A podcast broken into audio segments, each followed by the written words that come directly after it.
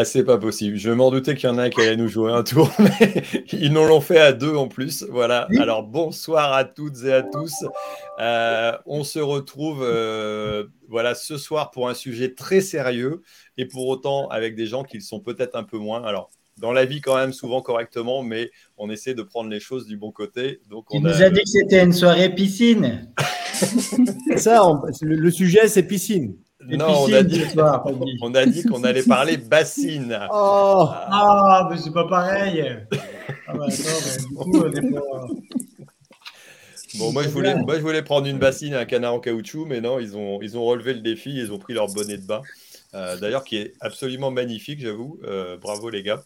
Euh, bon, on va parler, on va parler d'un sujet sérieux. On, on, pourra rigoler entre deux, bien entendu, parce que quelque part, c'est aussi le moyen parfois de, passer au-dessus de ces, problématiques-là.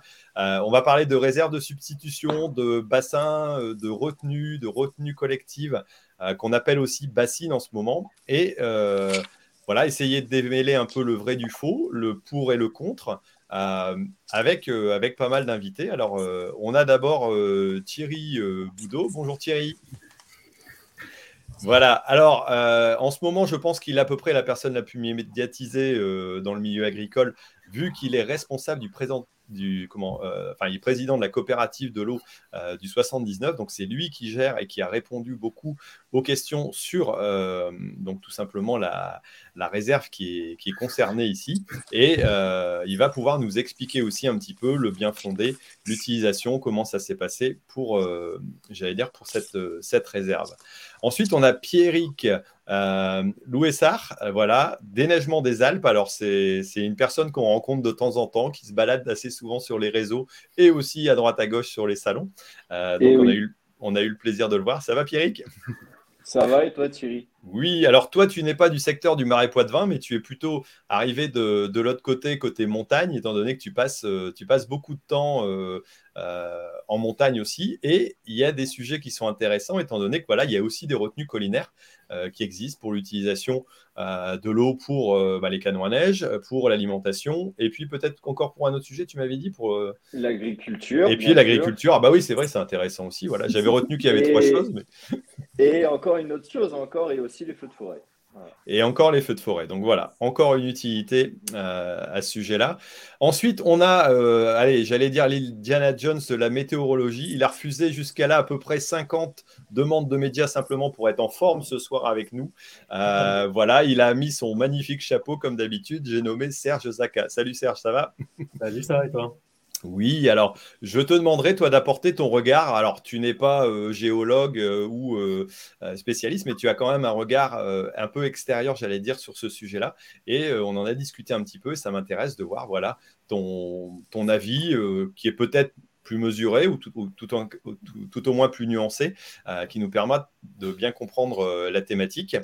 Euh, ensuite, on a celle qui m'a refusé jusqu'à maintenant toutes mes, toutes mes avances. Voilà, ça faisait au moins. Pardon Thierry. Ah, mais bon, je sais que tu es quelqu'un de très occupé et pour des bonnes causes, donc il n'y a pas de souci. Gabriel Dufour, voilà, je te reçois avec plaisir et tu apporteras aussi ton regard, entre autres, sur les réseaux sociaux. et puis on a les deux nageurs du soir, voilà, les, je sais pas comment, j'ai plus le nom de nageur, euh, mais en tout cas, ils étaient magnifiques dans leur bonnet. Euh, j'ai nommé euh, Bruno Cardo, voilà, Twitos s'il en est. Salut, ça va Bruno? Salut, salut, ça va Thierry, bonjour à tous. Bon, et JB, tu n'as pas pris froid en te découvrant comme ça? On a pu voir ton torse qui, a priori, est beaucoup moins velu que celui de Serge, mais qui est tout aussi impressionnant. Oui, mais si tu sais aussi que tu peux parler avec ton micro ouvert, ça va beaucoup mieux. Voilà. Et ça, pour faire des blagues, ça va, mais pour parler sérieusement, c'est plus compliqué. Et oui, et surtout que bah, c'est toi qui affiche qu'on compare nos poitrines entre Serge et moi. Et moi, je suis un berbe, alors ça vient. Quoi. Et surtout que une entrée fracassante, et là, tu me descends. ah, désolé, JB, mais je pense que tu arriveras à te remonter tout seul, il n'y a pas de problème. Tu as. Euh, tu, vas t'en sortir. Bon, allez, on va rentrer dans, le sujet. Donc, essayer de parler un petit peu de ce sujet, alors qu'on appelle bassine. Euh, alors, j'ai entendu euh, dernièrement un, comment, je sais plus, ça devait être un journaliste qui avait répondu en disant. on ne peut pas tellement parler de bassine quand on est voilà, en agriculture parce que les agriculteurs s'amusent pas avec des petits canards voilà, dans, des, petits bassins d'eau. C'est tout simplement des retenues, des grands bassins, des réserves collectives. De plus ou moins grande taille, et entre autres, bah, celle qui est concernée là par, par toutes les, j'allais dire, qui retient tous les regards ce week-end, bah, c'est celle qui est gérée par Thierry Boudot. Alors, pour rentrer bien dans le sujet, je vais déjà demander à Thierry de se présenter et puis de nous expliquer, nous représenter aussi euh, ce qu'est cette retenue, combien d'agriculteurs elle, j'allais dire, elle concerne et euh, quelle est son utilité, la réflexion qu'il y a eu au fur et à mesure. Allez Thierry, je te laisse te présenter déjà. Donc, bonsoir à tous, Thierry Boudot. Je suis agriculteur dans le sud de Sèvres, le, le, sud de Sèvres, c'est le bassin hydrographique euh, d'alimentation du marais Poitevin. Le marais Poitevin, pour ceux qui ne connaissent pas, c'est la deuxième zone humide de France. C'est une zone de biodiversité exceptionnelle. Quand on dit deuxième zone, c'est en termes de surface, j'imagine. Ouais, c'est après la Camargue, en fait. D'accord, ok, donc euh, ouais, ça situe. Et euh, donc, ben, je suis avant tout agriculteur, polyculteur sur une exploitation d'une centaine d'hectares, avec un associé juste installé de cette année. Voilà. Donc on a une petite ferme, on a beaucoup de diversité de, production grâce à l'irrigation. Et puis je suis depuis quelques années président de la coopérative de l'eau. Euh, donc c'est une première en France. On a créé une coopérative de l'eau pour porter un projet de retenue collective il y a euh, un peu plus d'une dizaine d'années. Voilà. Ok, ok. Alors, est-ce que tu peux nous, situer un petit peu, euh, voilà, on a vu au niveau géographique, mais au niveau fonctionnement, euh, le projet de, alors tu dis ça date de, ça date d'un petit moment. Combien d'agriculteurs sont concernés par ce, euh, voilà, cette utilisation, et quelles sont les, productions locales que l'on peut retrouver aussi?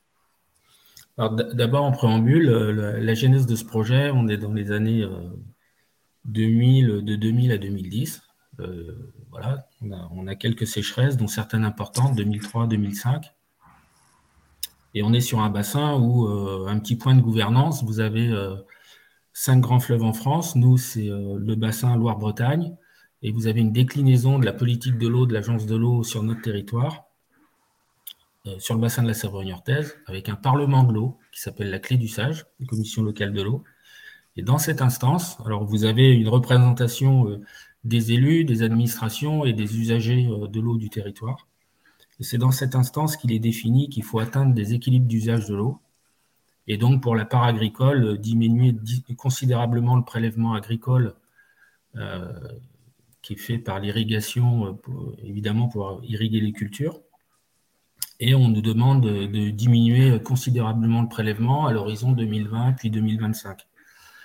Et un des outils qui permet cet équilibre d'usage et d'atteindre euh, cette base de prélèvement l'été, c'est de, créer des retenues d'eau collectives qu'on appelle réserve de substitution, parce que le principe est de prélever l'eau l'hiver en substitution de prélèvement d'été.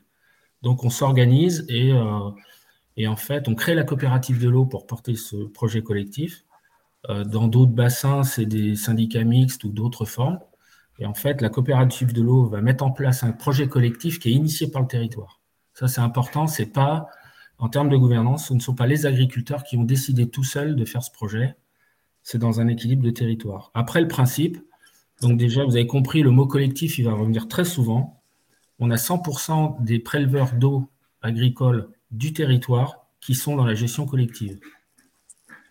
Et donc, euh, il faut qu'on euh, il, faut qu'on diminue fortement le, prélèvement et donc on, s'organise avec euh, déjà un, point scientifique. Des hydrogéologues travaillent sur le sujet.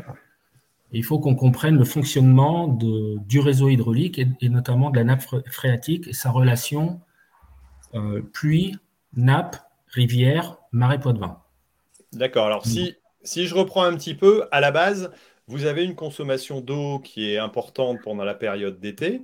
Euh, en tant qu'agriculteur, c'est déjà un état de fait de par, euh, de par l'usage, entre guillemets, mmh. euh, qui permet de, maintenir des cultures et d'avoir des productions locales et d'alimenter de façon peut-être annexe, mais ça me paraît important quand même de le rappeler, la population aussi locale. Et donc, cet usage, il est calculé pour l'instant avec l'agence de l'eau, on vous a dit, bah, grosso modo, il faudrait arriver à le réduire, il faudrait le diminuer. Euh, et donc, pour ça, il faut arriver à trouver des solutions. Et donc, euh, ces réserves de substitution que vous êtes en train de, cette réserve qui est en train d'être construite, c'est tout simplement, euh, j'allais dire, entre guillemets, un, accord j'allais dire, assez, assez large entre l'agence de l'eau, entre les institutions, entre les agriculteurs pour dire, bah voilà, si on veut arriver à réduire cette consommation pendant l'été, il faut absolument trouver autrement, donc en pomper pendant l'hiver pour le faire. C'est bien ça. J'ai bien compris. et, alors, le, bon, comme c'est le débat du moment, on a un petit peu de temps, mais tu me coupes Thierry. Hein. Le, point de genèse et de gouvernance, il est important. Il répond à mhm. pas mal de, de, fausses informations ou de questionnements sociétal du moment. Euh, au départ, on est sur une approche quantitative. En fait, on est sur un historique de consommation en amont des années 2000 qui est de 22 millions de mètres cubes. Bon, ça ne parle pas à grand monde, 22 millions de mètres cubes. Simplement, l'objectif est de finir à 5,5 prélevé en été. C'est une réduction de plus de 70%. D'accord. Et euh, donc, on est au départ sur une approche quantitative avec euh, un ensemble de retenues avec prélèvement hiver et, et encore un, un reste à prélever l'été qui est de 16,8 millions. là, on est en amont de 2017. Et le, projet soulève des questionnements et euh, ça nous amène à, se réunir sur le territoire avec les services de l'État et tous les acteurs pour euh, initier le fameux protocole d'accord pour une agriculture durable. Donc ça, mhm. c'est une première en France parce qu'on va faire une réflexion euh, qui va être basée sur trois piliers. Le premier, c'est l'approche changement climatique où en fait, on, on ne va pas partir du besoin agricole seul pour définir la dimension du projet. On va se projeter dans, dans, le changement climatique avec, on va réduire la voilure du projet, on va, on va descendre de 4 millions de mètres cubes en moins, c'est-à-dire qu'on va, au lieu d'avoir 19 retenues, il n'y en a plus que 16, et une partie de mhm. ces 16 retenues, on revoit leur dimension à la baisse. Et c'est d'arriver à un compromis entre ce qu'est le besoin du marais Poitevin, le besoin de l'eau potable, le besoin agricole, mais dans un contexte de changement climatique où le climat change. Mhm. Déjà, là, il y a, une approche euh, voilà, qui, n'a probablement jamais été fait en France dans, dans cette perception. Et le deuxième point d'achoppement de, de cette concertation, c'est de dire que l'accès à l'eau pour les agriculteurs dans ce projet collectif va être conditionné à un engagement euh, de transition agroécologique. Et, et cette condition d'accès à l'eau est obligatoire. Ça veut dire que tous les agriculteurs qui s'engagent et qui vont pouvoir bénéficier euh, de l'utilisation de cette, cette réserve euh, ont forcément une démarche pour faire évoluer leurs pratiques agricoles. Voilà, concrètement, ils commencent par faire un diagnostic de l'exploitation. Ensuite, le diagnostic est fait tel qu'en fonction de l'exploitation, on prend un engagement d'une part sur des plantations de haies et tout un volet biodiversité, un engagement à réduction euh, des intrants et notamment des produits phytosanitaires, et voilà, pour, la plupart. Et euh, le, troisième volet du protocole d'accord, il est très important, c'est l'évolution de la gouvernance. On est sur un territoire où le partage de l'eau est public et territorial. Alors vous avez plus, c'est assez, assez, euh, vais pas dire que c'est complexe, ça s'emboîte de manière cohérente. Pour quelqu'un qui n'est pas initié, ça peut paraître complexe, euh, mais ça, ça, répond à beaucoup de questionnements sociétals d'aujourd'hui. En fait, on va très loin dans la gouvernance. Le partage de l'eau entre les agriculteurs, il est fait par un plan de répartition qui est soumis au préfet, et ce plan de répartition est initié par un établissement public qui officie sur tout le marais Poitevin. Et donc, il a dans son c'est l'État qui le préside. Dans son conseil d'administration, il y a tous les syndicats agricoles, les associations environnementales, et toutes les, collectivités et les administrations. Et c'est cette structure de gouvernance qui partage l'eau. Et donc la coopérative de l'eau, elle, son rôle est de, est de mutualiser le coût du projet à l'ensemble des agriculteurs. Alors en fait, c'est un principe d'économie sociale et solidaire. Quand vous êtes euh, éleveur laitier et que vous livrez à la coopérative, euh, si vous êtes loin de la coopérative, vous ne payez pas plus cher de transport que celui qui est juste à côté. Là, c'est le même principe avec des retenues d'eau. On mutualise les coûts de raccordement. Donc, en fait, les, et tout cet ensemble que je viens de décrire, le fil conducteur, c'est d'avoir une relation des agriculteurs à l'eau qui est le bien commun. Ça, c'est fondamental. C'est toujours notre fil conducteur. Et donc, après, concrètement, le, remplissage d'une retenue, euh, on est sur un bassin versant où on a une particularité euh, qui, alimente le marais Poitevin. Avec l'artère principale qui est la Sèvre niortaise, on a une particularité hydrographique, c'est que la nappe phréatique est une, couche de calcaire altéré très peu profonde qui fait entre, entre 5 et 15 mètres de calcaire altéré. Donc en fait, quand il pleut, quand on est au-delà de 50 à 100 mm, ça s'infiltre dans cette couche, ça transite, et quand c'est en débordement, ça ressort par l'exutoire de nappe euh, que sont les rivières affluentes de la Sèvre niortaise. Et le, débordement de cette couche part à la mer. Donc quand on est dans les, dans les mois d'hiver euh, qui, sont, qui sont importants en pluie, on a une réactivité de cette nappe qui est très rapide. Alors pour imager, en fait, on a des capteurs dans la nappe. On appelle ça des piézomètres tout simplement. Donc on peut suivre en direct la réaction euh, de la nappe phréatique. Attention, hein, quand on parle de nappe phréatique, euh, le commun entend une nappe très profonde. La nappe de Beauce est à 200 mètres. L'inertie de l'eau pour aller à 200 mètres, c'est deux ans. Chez nous, pour aller à 3 mètres, c'est trois jours. Donc, pourquoi j'explique ça? C'est qu'en fait, quand, on fait des retenues collectives, ce sont des grands bassins qu'on creuse dans la roche calcaire, on fait des digues et on les étanchéifie, et on les remplit à partir de forages très superficiels qui sont dans la nappe. Mais le protocole de remplissage euh, est une question de timing. En fait, à partir du moment où cette nappe est en débordement dans la rivière, on prend une petite part de l'eau qui quitte la rivière pour aller à l'exutoire qui est la mer. Ça veut dire que dans le protocole, il vous est impossible d'aller pomper de l'eau qui serait en manque au niveau de la nappe euh, à une période donnée. Si, si demain la nappe devait être euh, entre guillemets en déficit, je euh, je sais pas, l'hiver se prolonge sans pluie, a priori, il n'y a pas d'utilisation ou de retour d'eau possible dans, dans ces cas-là. Ouais. Là, par exemple, en ce moment, on est, on est le 2 novembre. Donc, on est dans la période calendaire entre le 1er novembre et le 30 mars c'est les cinq mois pendant lesquels on peut remplir. Et à l'intérieur de cette période calendaire, on ne peut remplir qu'à partir du moment où les seuils de nappe sont suffisamment élevés pour indiquer que la nappe est en débordement. Et donc, aujourd'hui, évidemment, on n'y est pas. Donc, on espère que les pluies arrivent rapidement, mais quand on aura atteint les 200 mm de pluie, ce sera largement suffisant pour commencer le prélèvement. Et par contre, quand on est fin mars, là, on a un étiage qui commence on a des étiages qui sont très rapides dans ces nappes-là. Euh, la, réactivité est dans les deux sens. Et effectivement, il ne faut surtout pas prélever pour remplir une retenue à partir du moment où l'étiage de la nappe est commencé. À partir du moment où on opère le remplissage de cette manière euh, contrôlée, scientifiquement posée et contrôlée par les services de l'État, eh ben en fait, on a, le résultat euh, qu'on avait communiqué cet été, qui est le résultat de l'étude BRGM qui a été faite sur ce projet. C'est-à-dire que si vous prélevez, euh, comme on le fait, on avait l'habitude de le faire, le prélèvement l'été, euh, on avait des impacts importants sur, la nappe en juillet et sur les rivières qui, qui y sont connectées. Et en supprimant ce prélèvement, en le faisant l'hiver, on divise l'impact presque par 10, c'est-à-dire qu'on a un impact qui est de l'ordre du pourcent en hiver, alors que l'arrêt du prélèvement l'été fait des remontées de nappe de 1 à 4 mètres, donc vous voyez que dans des tranches de nappe qui sont de, 10-20 mètres, c'est très important comme remontée. Et euh, on a des, débits de rivière qui augmentent jusqu'à 30-40% par rapport à une situation initiale où on ferait ce prélèvement. C'est vraiment... Euh, et on a, alors, de manière très factuelle, hein, il y a 27 retenues équivalentes dans le sud Vendée, qui ont mhm. la même particularité hydrographique.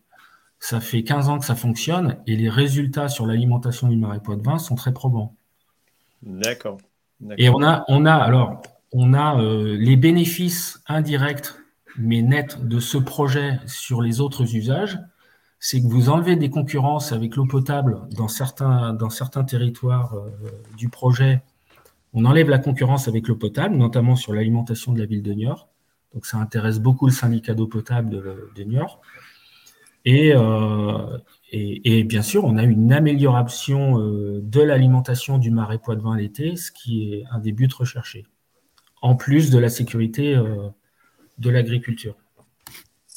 Ok, ok, donc ça, permet de bien comprendre le fonctionnement. J'allais dire, tout ça, j'allais dire, tu es, devenu un expert un petit peu apparemment dans, dans le domaine pour arriver à, à bien analyser, mais c'est euh, c'est pas une réflexion qui s'est fait comme ça, voilà, en un quart d'heure. Ça a pris euh, euh, mm. une dizaine d'années pour être mis en place et pour être, pour être vérifié. Et j'imagine qu'il va y avoir des contrôles euh, euh, hyper réguliers dans, toutes sortes de, j'allais dire, à tout moment pour vérifier que ça, que ça fonctionne bien. Quoi. Vous avez des, si vous êtes avec le BRGM, j'imagine qu'ils vont pas rigoler avec, avec les niveaux si jamais, si jamais ça remonte pas suffisamment pour remplir la, la réserve. Quoi. Mm. Alors, le... donc on a modélisé, on est euh, avec une, une séquence de d'années dans lesquelles on prévoit des années euh, climatiques sèches ou en hiver ou en été. Donc en moyenne, on sait qu'on est sur un remplissage total des retenues euh, 8 années sur 10. Deux années sur 10, on a le risque de ne pas avoir des retenues pleines parce qu'on tombe sur un hiver trop sec ou voilà. D'accord. Après, après, après, par rapport à l'agriculture, il vaut mieux avoir une épée de Damoclès une année ou deux sur dix sur la tête que dix années sur dix. On est d'accord. Donc ça, limite sérieusement le risque, euh, tout en limitant, euh, en limitant l'impact, euh, j'allais dire, sur l'environnement. Mais c'est ce qui est a priori pas trop compris par, par certaines personnes. Bon. Euh, alors, je ne sais pas si tu, veux encore compléter un petit peu. Après, je donnerai la bah, parole à Thierry. Ce, que, je peux compléter, c'est déjà euh, sur l'aspect réglementaire, contrôle. Une particularité de ce projet, c'est qu'on a pris l'engagement euh, d'équiper tous les points de prélèvement et d'utilisation d'eau de compteurs télécommunicants. Donc, on est dans une transparence totale. Alors, moi, pour moi, c'était une demande aussi de la COP de l'eau, parce qu'en fait, quand on gère une structure comme ça, on a besoin d'une transparence entre tous les préleveurs. Mm-hmm. Donc, c'est bien en interne, entre nous, d'avoir cette transparence totale. Et puis, euh, pour les syndicats d'eau, les autres usagers et l'ensemble des citoyens, bah, avoir un projet où tout le monde est téléconnecté euh, avec l'administration euh, en permanence, on ne peut pas faire mieux. Donc, ça, c'est un point important. Et puis après, on a, voilà, on, on a plein d'organes de gouvernance et de quand on remplit les retenues, c'est l'administration qui surveille avec euh, la, fédération de pêche et même dans le comité de gestion pour regarder avec nous ce qui se passe.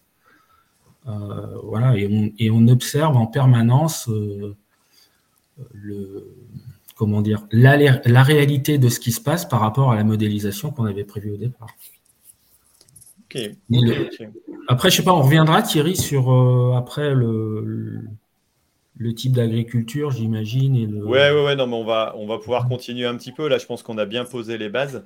Euh, et justement, parler de, de, ce côté évolution aussi euh, et de, et de production, voir ce qu'il y a et ce qui, ce qui devrait y avoir. Euh, là, Pierrick, Donne-nous un petit peu aussi, euh, peut-être de façon un peu plus rapide, mais euh, comment fonctionnent aussi les retenues collinaires? Alors, à la différence, euh, j'allais dire, d'une réserve de substitution, si j'ai bien compris, vous, vous utilisez, étant donné que vous êtes en montagne, tout simplement le ruissellement de l'eau, comme on le fait dans d'autres secteurs aussi. Je pense que Gilles Véca, j'aurais pu l'inviter parce que je sais qu'il a des drains qui emmènent dans son, dans son bassin. Quoi. voilà, donc là, quelque part, vous, c'est le surplus de d'eau qui arrive au niveau des, pluies ou de la neige qui va servir à ça, c'est ça? Exactement, exactement Thierry. En fait, euh, on récupère en fait à la fonte des neiges toute l'eau qui, qui, fond et du coup elle est stockée euh, dans, dans les retenues collinaires pour reproduire en gros l'année prochaine de la neige de culture ou même pour servir pour l'agriculture ou pour les pompiers en cas de feu de, feu de forêt ou voire même pour le tourisme l'été aussi. D'accord. Alors, vous, ces, retenues-là, elles existent depuis combien de temps? Ça, euh, ça, enfin, Moi, je me rappelle en avoir vu, parce que je vais régulièrement au sport d'hiver, euh, depuis euh, plus d'une bonne dizaine d'années aussi, voire 20, parce que certains secteurs, je prends la commune d'Égée, je sais qu'à une époque, ils étaient très contraint au niveau haut parce que ça, s'était développé euh, au niveau tourisme et donc de plus en plus de personnes et ils se retrouvaient euh, euh, à des périodes où ils étaient en manque de, flotte clairement et simplement de l'eau pour, pour l'alimentation humaine quoi.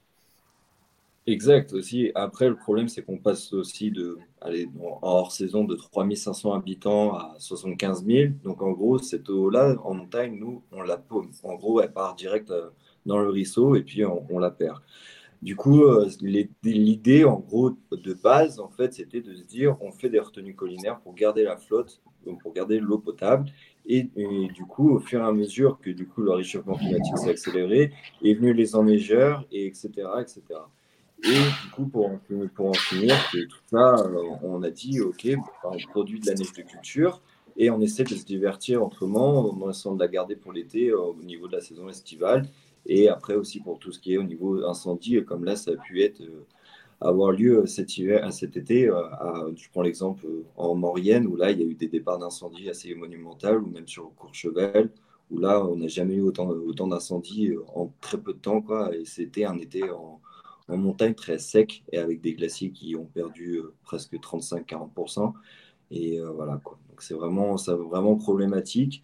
Et justement, sur les retenues collinaires, on essaie de prendre de l'avance en essayant d'en construire d'autres pour justement garder en gros euh, par rapport au futur euh, incendie qu'il qui peut avoir. C'est surtout ça. Quoi.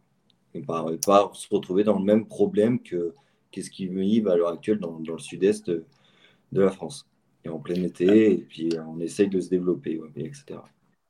Et actuellement, il y a encore beaucoup de projets euh, qui se mettent en place au niveau des, j'allais dire, des différents secteurs où, où c'est déjà bien, j'allais dire, bien utilisé, bien développé.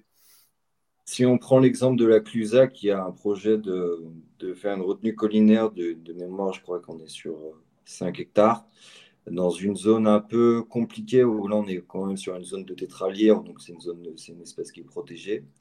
Euh, et en gros, ce serait en gros pour produire donc principalement l'hiver de la neige de culture. Quand la neige fond, elle, elle réinjecte les nappes phréatiques. Donc en gros, on la prélève d'un côté pour la redistribuer plus tard et d'un autre côté aussi pour l'agricole, pour l'agriculture, pour les, éleveurs euh, qui produisent du, du reblochon. Ok. Tiens, dans, nos agriculteurs euh, locaux, là, JB, euh, Bruno, vous, vous avez des, retenues, des réserves comme ça dans, dans votre secteur? Bruno a démasqué son, micro, alors hop. le, peu qu'il y a, en fait, c'est pas du tout cette dimension-là. On en a très peu. C'est très local, c'est sur des, plateaux, il y en a très peu par chez nous. Ok, il y a beaucoup d'irrigation aussi, toi, dans ton secteur? En fait, on a de, beaucoup de secteurs légumiers donc, euh, voilà, qui, sont prioritairement euh, irrigués. Et, moi, dans mon coin, c'est d'autres euh, bassins d'eau en fait qu'on a. Nous, on a, c'est marrant, nous, on fait pas la bagarre. Hein, les gens viennent pas se bagarrer pour ça. Et nous, on a eu des gros, des gros euh, bassins de rétention, si on veut dire, qui ont été faits juste pour protéger les inondations de Paris. Par contre, c'est un autre sujet. Que, comment ça s'appelle ce secteur-là? Ouais, Il y, a, tout, y a tout des lacs qui ont été créés. Hein. Ouais. le lac d'Ider, le lac de la Forêt d'Orient, il y en a un autre dans les Ardennes aussi. Puis il y avait un autre projet de retenue collinaire. Et là, ce n'est pas la même approche, mais c'est quand même le même sujet, c'est de stocker l'eau, juste pour éviter que les Parisiens aient les pieds dans l'eau ça, ça, pose, moins de problèmes. Mais par contre, ça pose moins de problèmes. Enfin, si, ça pose des problèmes vis-à-vis de l'agriculture parce que la gestion de ces gros bassins-là, qui sont liés avec la ville de Paris, ils n'en ont rien à carrer de l'agriculture. C'est-à-dire que ils peuvent remplir le réservoir d'eau et éviter de faire sortir l'eau régulièrement, se prendre les, gros pluies, les grosses pluies l'hiver et dire Ah merde, il y a trop d'eau. Allez, vas-y, on largue. Et puis vas-y, toi, toutes les terres dans les vallées sont inondées, sans vraiment de concertation avec le monde agricole. Là, pour le coup, c'est c'est une autre approche. Alors, on ne fait pas d'irrigation là-dedans.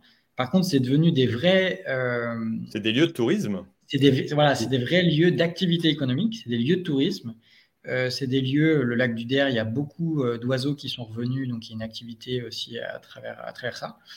Mais il y a, il y a par contre, vis-à-vis de l'agriculture, tu n'as pas le droit d'y toucher. Au contraire, tu peux avoir toujours un peu les pieds dans l'eau, peu importe la régulation en fait que va faire les grands bassins. Juste, euh, Thierry, je voulais rajouter un truc. Euh, là, principalement donc, sur les Alpes, en gros, la plus grande retenue collinaire euh, dans les Alpes, que ce soit en Savoie ou en Savoie ou dans l'Isère, c'est celle de Val Thorens, où là, elle fait 310 mm3 pour une profondeur de 30 mètres. Voilà. C'était juste ça. Ça fait 4 hectares de surface. Et là, ils ont pour projet au fur et à mesure d'aménager pour venir une, fête, une base de loisirs. Mais euh, voilà, le truc, c'est que nous, en montagne, il faut qu'on arrive à jouer sur les trois cartes, en fait. Donc, l'agriculture, qui est une base nécessaire, euh, ultime dans, dans, notre contrée. Et après, au niveau euh, tourisme, voilà, on a deux saisons, et l'estive, et après hiver, où là, l'hiver, on n'a pas le droit de se louper parce que c'est là où on joue tous notre, notre fonds de commerce, entre guillemets, que ce soit pour les commerçants ou pour même les producteurs. Euh, et, puis après, derrière, au niveau des feux, des feux où là, il faut que on arrive à prendre beaucoup d'avance par rapport aux, Alpes du Sud, où là, ça devient vraiment, vraiment, vraiment compliqué pour eux. Et là, il y a des départs d'incendie et autres. voilà, on essaie parce que le problème, c'est qu'on est vraiment dans un massif où là, c'est vraiment escarpé et que hmm. la, moindre, la moindre facilité à pied, c'est tout de suite en hélicoptère, etc. Donc, enfin, voilà.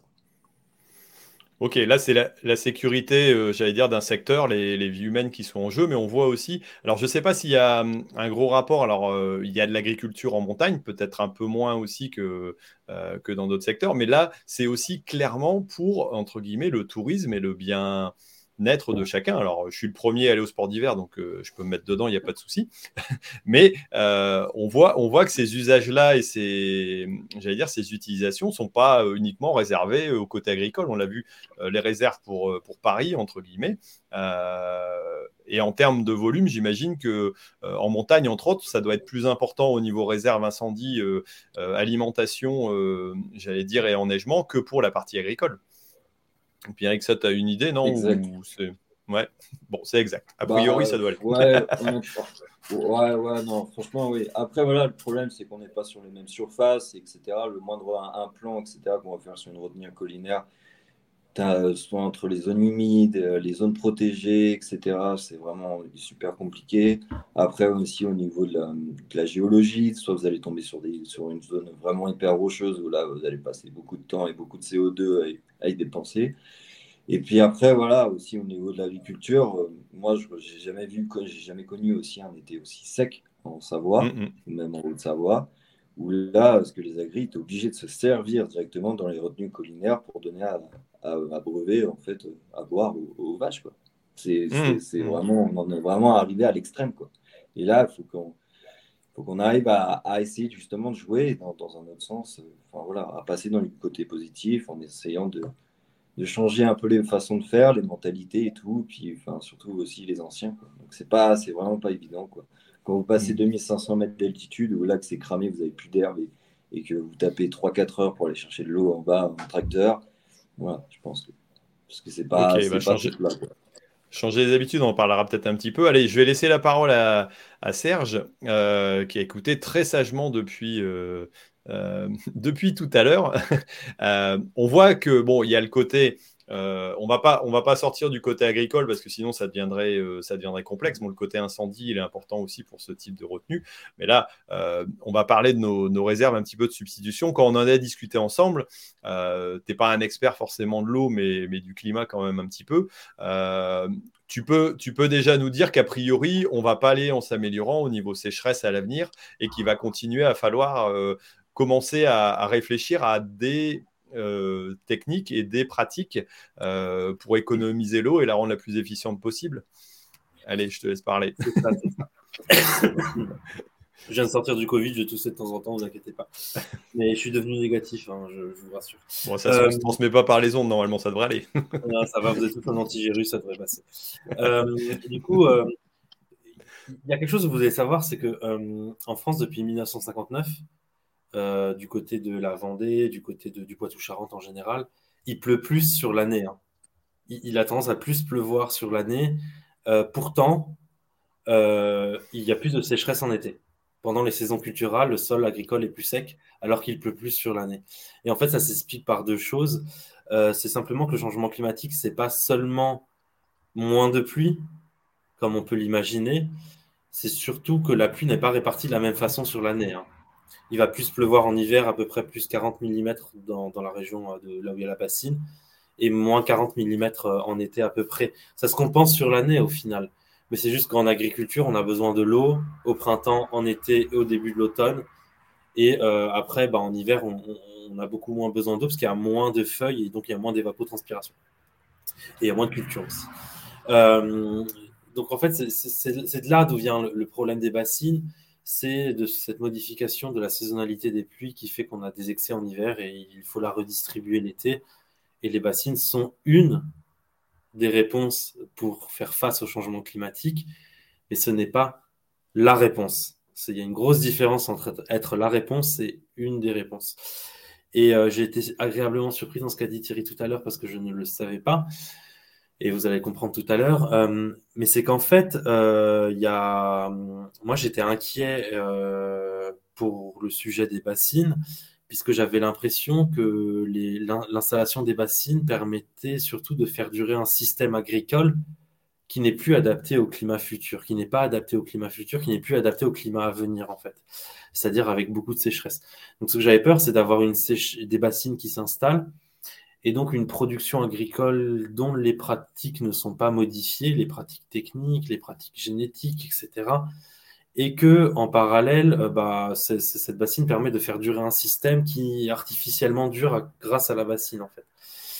Euh, Thierry en parlait tout à l'heure, je pense qu'il est extrêmement nécessaire que ces bassines, si elles sont autorisées et qu'il y a eu des études scientifiques et qu'elles sont autorisées par les pouvoirs publics et qu'il y a des contrôles, bien sûr, euh, si ces bassines sont permises, je, vois plutôt ça comme un tampon pour une évolution de l'agriculture pour s'adapter au changement climatique en parallèle de la bassine, que quelque chose qui permet de faire durer un système agricole qui n'est pas du tout adapté au, au climat actuel sans la bassine. C'est-à-dire que si la bassine a un problème ou si la bassine arrive à sec, ce qui peut arriver en cas de méga sécheresse d'ici 2050, une méga sécheresse, c'est une sécheresse qui dure plusieurs années, c'est-à-dire que la charge ne se fait pas à fond durant l'hiver, et donc on ne pourra pas prélever de l'eau pour remplir la bassine durant l'hiver, ce sera que de l'eau pluviale, et donc il est, fort probable que l'été d'après, la bassine soit à sec. Donc si le système agricole est dépendant de l'eau, il s'effondre complètement en cas de méga sécheresse d'ici 2050. Et c'est ma crainte pour cet hiver-là, c'est qu'on n'atteigne pas les niveaux 100% des, des, des nappes phréatiques dans le Poitou-Charentes et qu'on ne puisse pas remplir les bassines en fait pendant la saison de recharge. Ça, c'est ce qu'expliquait Thierry tout à l'heure en disant que oui, de toute façon, c'est pris dans la réflexion en disant il y a des années où on va pas pouvoir, euh, deux années sur dix, a priori, on va pas pouvoir le faire. Donc, euh, a priori, ouais, ta, ta crainte est quelque part, euh, j'allais dire, partagée en disant c'est pas la seule solution et en tout cas, elle va pas régler tous les problèmes. Quoi.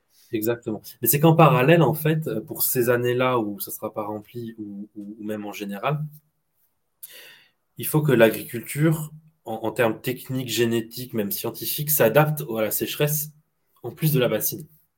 C'est-à-dire qu'on doit continuer la recherche variétale sur euh, des variétés plus résistantes à l'eau, de maïs, de blé, qui soient plus résistantes à l'eau, qui ont un bon rendement en termes de qualité, de quantité, mais qui soient plus résistantes à l'eau et aux fortes canicules.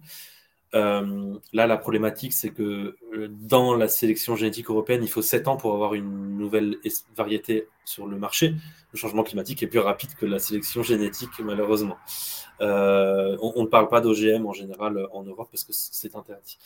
Il y a également l'arrivée de nouvelles espèces. Donc là, c'est plus des variétés de nouvelles espèces.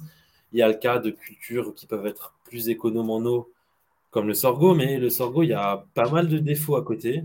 C'est pas si magique que ça. On peut pas dire mettons du sorgho partout à la place du maïs, parce que le maïs reste quand même plus rentable et plus euh, productif que le sorgho sur les terres profondes, notamment. On a du sorgho qui peut être implanté sur les terres superficielles qui sont moins favorables au maïs. Au niveau génétique, le sorgho a subi euh, moins d'amélioration génétique que le maïs. En plus, on a une filière qui n'est pas encore suffisamment puissante de sorgho en France.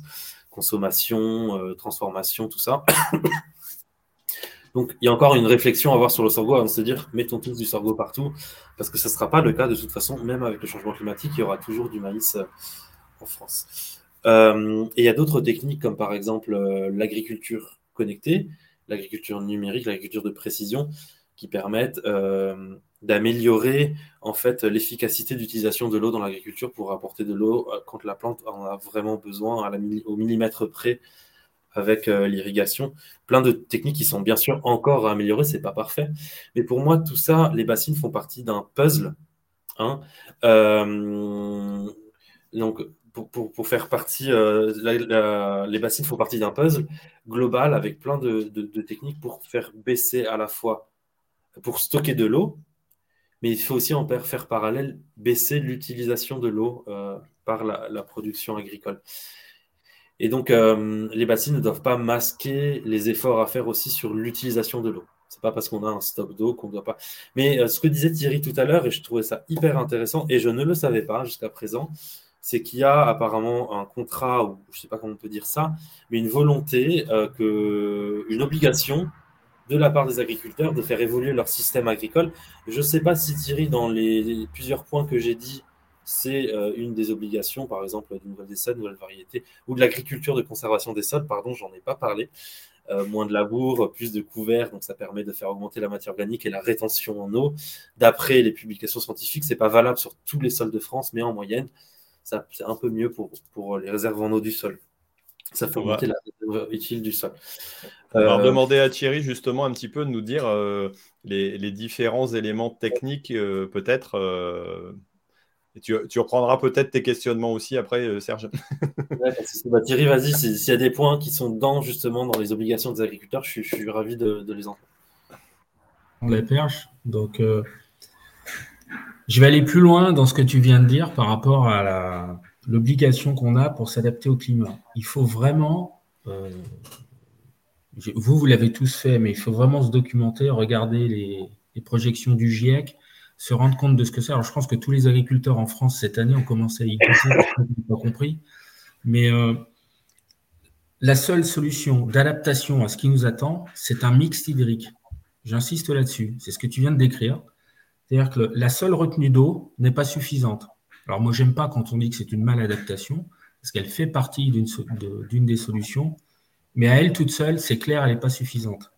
Dans le projet euh, qu'on a initié, euh, dans la, la, diminution de consommation qui est attendue par l'agriculture, le programme de sobriété et de baisse de consommation est plus important que la substitution par les retenues elles-mêmes. En gros, si on, vous partez de 22 millions de mètres cubes, vous enlevez 10 millions d'économies d'eau. Imaginez un instant si la France s'engageait dans un programme énergétique où on disait un mix énergétique et au vu de ce qui nous attend, on demande, à tout le monde de baisser sa consommation de 50%. Une fois qu'on a baissé de 50%, on fait du renouvelable et avec un ensemble de mixtes, on va arriver à atteindre l'objectif qui est très ambitieux. Donc on est bien là-dedans. Et pour arriver, euh, je réponds maintenant à ta question, pour arriver à, faire une telle diminution de, consommation en eau, il faut évidemment changer de culture, changer de, pratique. Alors je vous donne quelques indices, enfin éléments factuels. La production de maïs grain irrigué de notre territoire a été divisée par trois. C'est-à-dire qu'il n'y a quasiment plus de maïs grain conso. On est sur un territoire où, euh, voilà, ça, entre ce que ça coûte euh, et le besoin d'eau, et. Mais, mais on a quand même besoin de, maïs grain. Alors, euh, je vous rassure, ou, ou pas, mais en tout cas, notre vocation n'est pas d'aller remplir des bateaux de maïs à La Rochelle, qui est pas loin. Ça ne nous intéresse pas. Et, et, et moi, ça ne m'intéresse pas de faire des retenues d'eau avec du financement public pour aller remplir des bateaux pour l'export. Au contraire, euh, la part de maïs grain qui reste est entièrement consommée euh, dans les élevages locaux, à l'échelle de la région et du département. La part maïs en silage, elle, elle est plutôt stable et de toute façon, tout hectare de maïs en silage qui va s'enlever maintenant, ce sont des animaux qui s'en vont et qui quittent le territoire. Euh, juste, une, par exemple, euh, on, fait du beurre déchiré chez nous. Euh, c'est très, connu, enfin, c'est un, produit très haut de gamme. Ben, la moitié du lait qui est fait pour la laiterie déchirée est, sécurisé parce qu'il y a de l'eau qui sécurise l'affouragement des troupeaux. voilà, il y a une relation entre l'utilisation de l'eau et, des besoins locaux. Un autre exemple, euh, en même temps qu'on a la surface de maïs qui baisse, on a euh, un besoin de sécuriser des surfaces en production de protéines. Donc il y a un plan de production pour du soja non OGM local, tracé local. Voilà, donc on veut rétablir des, autonomies dont on a besoin et qui sont des demandes du territoire. Il y a aussi l'agriculture biologique qui a besoin d'eau en été pour une partie, donc on a une surface en agriculture biologique qui est multipliée par trois entre avant et après le projet. Bon, j'arrête là, mais euh, la liste est longue. Il y a de l'agriculture de conservation qui se développe. Par exemple, la première retenue à Mosée-sur-le-Mignon qu'on a fini cette année, euh, il y a quelques critiques qui disent euh, oui, il n'y a pas trop d'agriculteurs sur cette retenue qui s'engagent sur des diminutions de, baisse de produits phyto. en fait, il y a beaucoup d'éleveurs et il y a un gros plan de, développement d'agriculture de conservation. Donc voilà, il y a des endroits c'est du bio, il y a des endroits c'est de l'agriculture de conservation, il y a des mais tout le monde est engagé dans des phases de transition qui sont très ambitieuses. Alors, on voit, qu'il y a des évolutions, il y a des transitions qui sont, qui sont cherchées, euh, mais à un moment donné, enfin, quand on parle de changer de, production, la problématique que j'ai aussi avec ça, alors il y a beaucoup de commentaires, hein, euh, euh, on parle de sorgho, on parle de diminution de maïs, ok. alors quand on parle d'alimentation animale, J'allais dire, c'est relativement facile d'aller dire à une vache, euh, bah écoute, euh, enfin d'aller lui dire ou d'aller lui proposer une alimentation différente parce que elle n'a pas grand chose à dire hein, quelque part.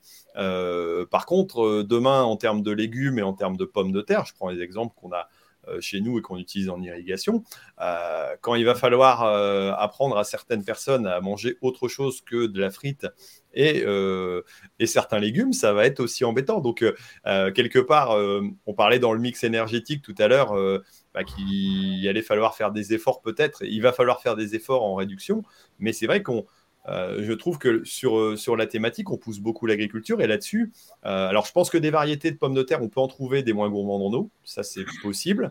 Elles n'auront peut-être pas le même goût que la, la binge qu'on aime bien, de toute façon elle a déjà diminué en utilisation, mais ça pose quand même des soucis au niveau, au niveau évolution parce que à un moment donné, on va nous pousser sur un secteur et de l'autre côté, on va avoir du mal à, j'allais dire, à répondre là-dessus. Euh, je ne sais pas, JB, tu as décaché ton micro, tu as peut-être quelque chose à nous dire là-dessus, alors peut-être? Carrément. Mais il n'y a que toi qui bouffe des frites tous les jours hein, dans le Nord. Hein. Le reste de la France, c'est la Ah, dans le Nord, non, non, c'est sûr que non. non, mais après, euh, pour pas être trop long, mais euh, ce que tu dis, Thierry, est vachement intéressant. Mais vu qu'on est quand même entre nous et que le changement, c'est pas si simple, en réalité, entre l'ambition que tu dis de on va changer d'agriculture dans les 20 ans, on a un plan ambitieux, tout sera là, et la réalité des agriculteurs sur le, sur le terrain, euh, est-ce que quand tu te retournes, il y a vraiment beaucoup d'agriculteurs qui disent Ouais, ouais, euh, t'inquiète, euh, Thierry va devant, moi je passe en agriculture de conservation, je retire le maïs. Est-ce qu'il y a vraiment un engagement où toi tu tiens ce discours-là pour les politiques, tu dis il faut y aller, mais derrière, c'est un peu le ventre mou, quoi. Parce qu'on sait que le changement est quand même compliqué à amener et c'est difficile pour tout le monde pour plein de raisons. C'est quoi la réalité derrière? Bon, d'après ce qu'il a dit, déjà, il y a à diviser par 3 la quantité de maïs. Donc, a priori, ça doit être factuel, ça. Thierry, dis-nous. Euh, non, euh, je, veux bien répondre, mais je te remercie pour la question parce qu'effectivement, on est entre nous. Euh, c'est exactement ce que tu as décrit. Il y a la, il y a la volonté de, celui qui porte un projet et qui discute avec les élus, tous les acteurs et, les associations environnementales et aller chercher le compromis par le dialogue et emmener tout le monde. Et il y a euh, chez les agriculteurs, alors moi je le vis comme ça, hein, on a trois tiers. Il y a un tiers leader qui change très vite, il y a un tiers suiveur et il y a un tiers qui ronchonne. Bon, qui ronchonne euh, pas parce qu'il est chiant, parce que c'est compliqué. Voilà. Enfin, les, changements, euh, vous le vivez tous. Hein, vous avez les discours très condescendants qui disent mais putain, mais franchement, mais changez de culture, quoi. Vous êtes, euh, pénible, changez vos pratiques, comme si c'était facile. Non, non, c'est complexe, c'est complexe, et il faut arriver à fédérer. C'est très complexe d'arriver à fédérer sur des, des, obligations et des changements aussi profonds. Donc c'est ça, ça c'est une vraie question. Je te remercie de l'avoir posée. C'est ce qu'on vit, mais moi, je, trouve ça hyper passionnant. Alors, je vous le dis, hein, ce qu'on vit en ce moment, la pression qu'on vit en ce moment, il faut qu'elle s'arrête, parce que le risque, c'est qu'elle décourage euh, des agriculteurs dans leur changement. Alors, je vais vous donner un exemple très factuel. Euh, moi, je suis sur une CUMA où on a passé 500 euh, hectares en bio sur les 1000 hectares de la CUMA. il y a du monde. Hein. Et j'ai quelques collègues qui disent Thierry, la retenue, elle n'est pas faite, on est passé en bio et on va perdre nos contrats. Quoi.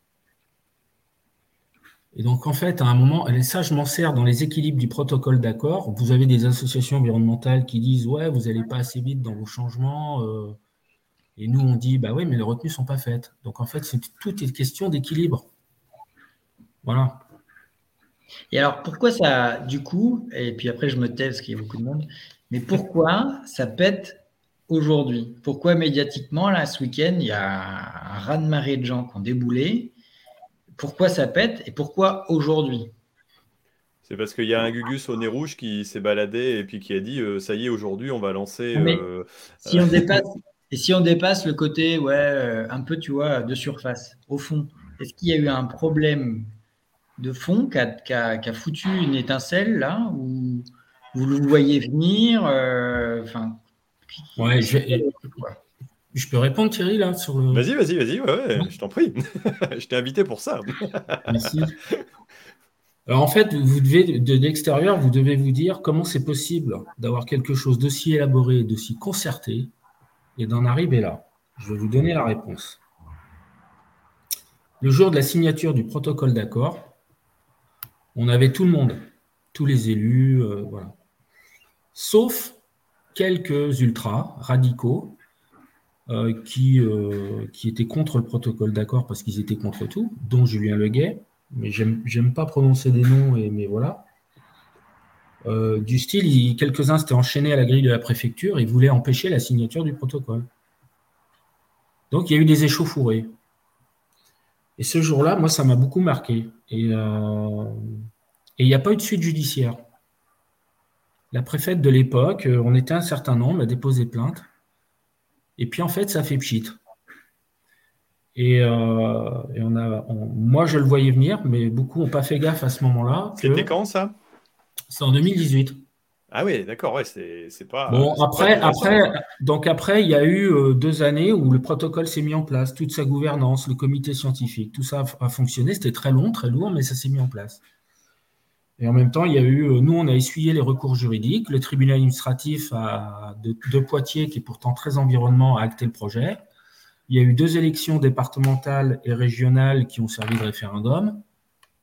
Et donc, ça nous a emmené, il y a un an, à dire ben, maintenant, on a les financements, tout est bon, on commence à construire. Et à ce moment-là, le leader de Bassine Non Merci a dit Bon, ben moi, je me mets en désobéissance. Je vais aller chercher des black blocs, des zadistes, puis je vais commencer une approche euh, très radicale, mais ouverte, dit, euh, dit assumée. Et donc, quand on a commencé à construire, ben, il y a eu une première manif où là, on a très vite compris que la petite manif citoyenne était. euh, commençait à avoir un noyau de radicaux. Alors vous les voyez, moi ça me terrifie hein, de voir les gens en code bleu masqués avec les lunettes de soudure là. J'en fais des cauchemars la nuit. On a commencé à voir ça arriver. C'était dit et assumé.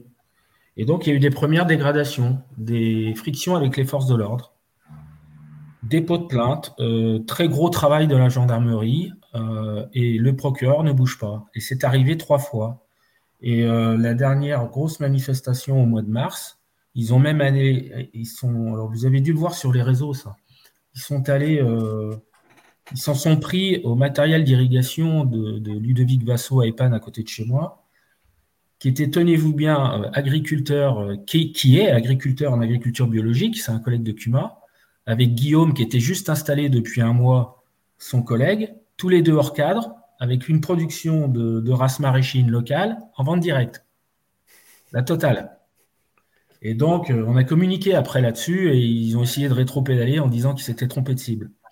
Enfin, tout ça pour dire qu'à chaque fois, il y avait des plaintes et tout, ça s'empile et la justice ne passe pas. Donc, je vous encourage à écouter les propos de la, première ministre d'aujourd'hui, qui répond à une question sur l'impunité de manière très ferme, en disant on a compris, ça suffit. Et j'ai fait une communication dans la presse avant-hier avec cette phrase très précise faisons attention à ce que la désobéissance violente ne vienne pas se substituer à un exercice de démocratie participative euh, très ambitieux et exemplaire qu'est le protocole d'accord des Deux-Sèvres. Donc tout est en train de se jouer là maintenant. Moi, euh, j'ai eu très peur ce week-end, ça a été très difficile, mais si au moins ça sert à ce que le politique s'empare du sujet pour dire c'est même pas une question de retenue d'eau ou d'agriculteurs aujourd'hui, c'est tout simplement une question de démocratie et de vivre ensemble. Voilà. Ok, ok. Donc, euh, la, le, le déclic et la raison, enfin, le déclic, ouais, il a été peut-être un peu progressif, mais la raison, quelque part, on pourrait dire que c'est un peu de laxisme, même carrément du laxisme au niveau des, institutions juridiques qui, à un moment donné, n'ont pas mis en application ou n'ont pas fait respecter la loi comme elle devrait l'être en France dans un état de droit. C'est qu'à un moment donné, certains ont pris le parti de dire bah, nous, on part dans la désobéissance parce qu'on n'est pas d'accord et que bah, même si c'est la loi, on s'en fout. Euh, et, donc, euh, bah, si on commence à tolérer ça, et a priori, si on tolère, on tolère, euh, les autres disent on peut y aller, puis après, à un moment donné, on arrive à, un non-retour. C'est un vrai sujet de société enfin, que tu évoques, Thierry, parce que quand tu vois. J'avais dit j'arrêtais. Mais quand tu vois les élus, non mais quand tu vois, moi ce qui me sidère, c'est quand tu regardes les, images. Alors les images, c'est peut-être pas tout à fait la vraie vie. Hein. Mais quand tu vois les élus, encore tout à l'heure, pendant l'émission, je regardais une élue qui se plaint parce qu'elle est chargée par les CRS, mais c'est elle qui avance dessus. Tiens, les, mecs, d'ailleurs, putain, les flics, ils sont quand même sympas hein, parce qu'il y a des blessés, mais il y en a quand même beaucoup euh, de leur côté. Je sais pas, mais quand tu vas à l'affrontement d'un flic, tu vas contre l'autorité, tu prends une toutouille en, retour, c'est normal, quoi. Ça devrait être logique. Mais quand tu as des élus qui s'amusent à aller au clash, c'est-à-dire que ça entretient un, droit à aller euh, foutre la merde, en fait. Et ça, ça paraît complètement fou. Parce qu'effectivement, dans notre société, aujourd'hui, tu as le droit de foutre la merde. Alors, les agriculteurs, on a fait des manifs des fois. Euh, bon, on n'en fait plus, mais comme ça. Dans l'histoire, on a fait un peu des trucs un peu. Bon, voilà. Et c'était organisé d'ailleurs un peu. Mais, euh, là, ça paraît fou, quoi. Les, gars, ils n'en ont rien à battre. Et tu as des élus qui sont là et qui cautionnent. Et vas-y, mon pote, euh, vas-y.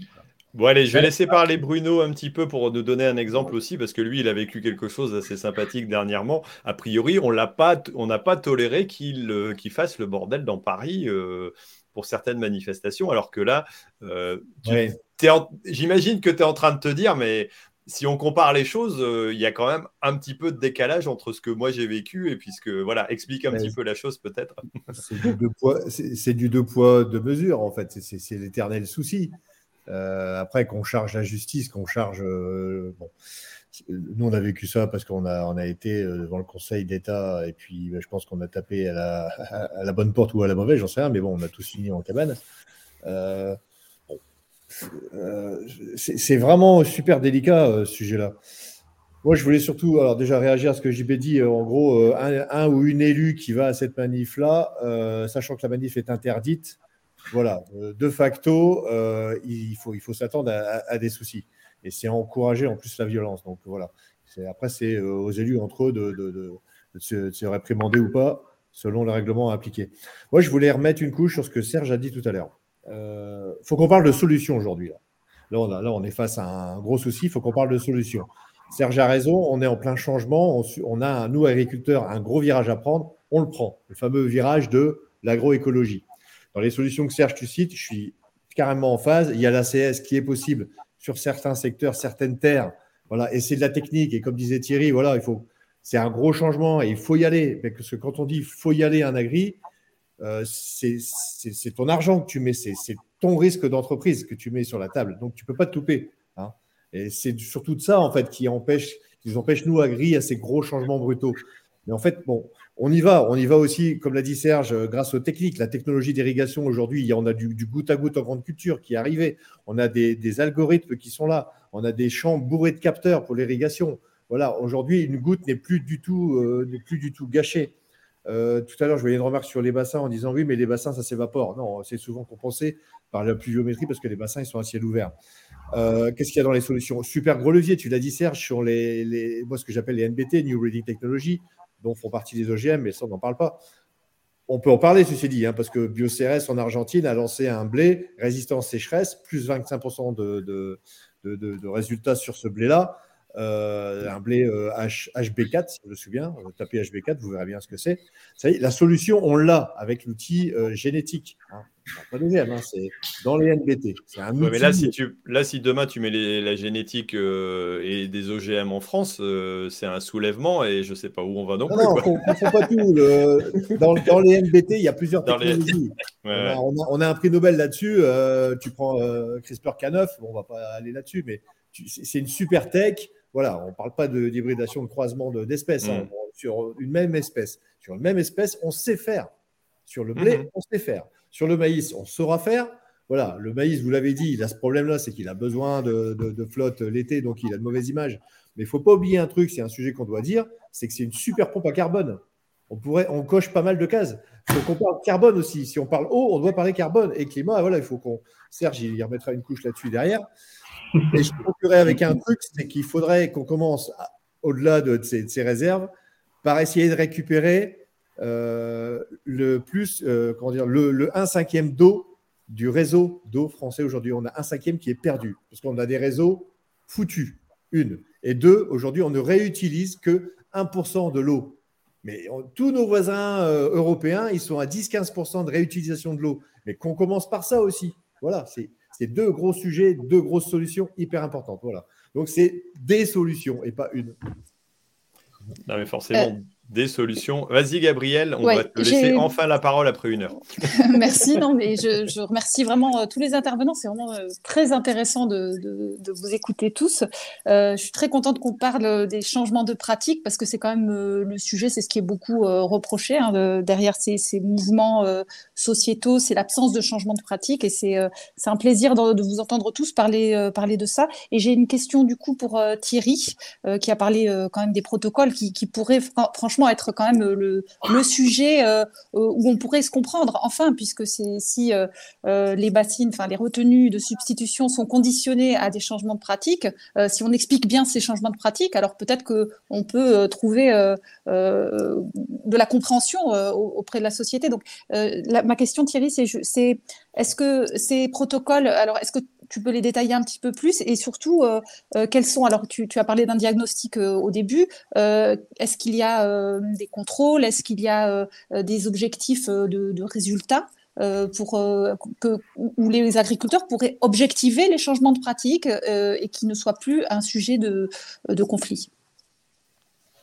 Alors, en fait le principe c'est que tout agriculteur qui refuse de faire un diagnostic et de s'engager euh, dans des items de changement de pratique euh, n'a plus d'accès à l'eau. Voilà. Euh, donc tous le font. Après, en fonction du, profil de l'exploitation, on, a des souplesses pour orienter sur les corridors écologiques avec des haies, la baisse des produits phytosanitaires. Donc c'est pour ça que certains passent en bio, certains font du HVE, certains de l'agriculture de conservation, c'est très divers. après, par rapport au, par rapport au contrôle, euh, sur les plantations de haies, c'est 3 ans et la baisse des produits phyto, c'est 5 ans. Euh, donc oui, c'est contrôlé avec une gouvernance qui prévoit les sanctions d'une non-atteinte euh, des objectifs fixés. Donc si une partie de la plantation de haies n'est pas faite, il y a sanction. Si les objectifs de réduction ne sont pas atteints, il y a sanction. La sanction, elle est sur, sur une sanction sur le volume d'eau, donc forcément, personne n'a envie d'aller à la sanction. Voilà. Euh, bon, après, il y, a, une grosse ingénierie hein, autour de, cette euh, réflexion. Euh, déjà, l'accompagnement, il, y a, beaucoup de travail qui est fait avec les filières. On n'en a pas parlé jusque-là, mais faire bouger un agriculteur tout seul sans impliquer la filière, à mon avis, c'est, il manque un gros morceau. Donc là, dans le protocole d'accord, les coopératives et les filières sont associées. Donc on a vraiment, on parle de dynamique systémique et pas d'ajustement. Je pense que dans le débat qu'on a ce soir, si on veut atteindre des objectifs euh, de changement quand mène tout le monde, il faut être dans une dynamique systémique et donc il faut que tous les acteurs euh, comprennent bien euh, et jouent chacun leur rôle. et par exemple, emmener un agriculteur dans un changement de culture pour lui faire faire une culture qui n'a pas de marché, il faut surtout pas le faire. On a des discussions par exemple sur le bio, jusqu'à quelle hauteur de bio il faut aller. On avait déjà nous anticipé qu'à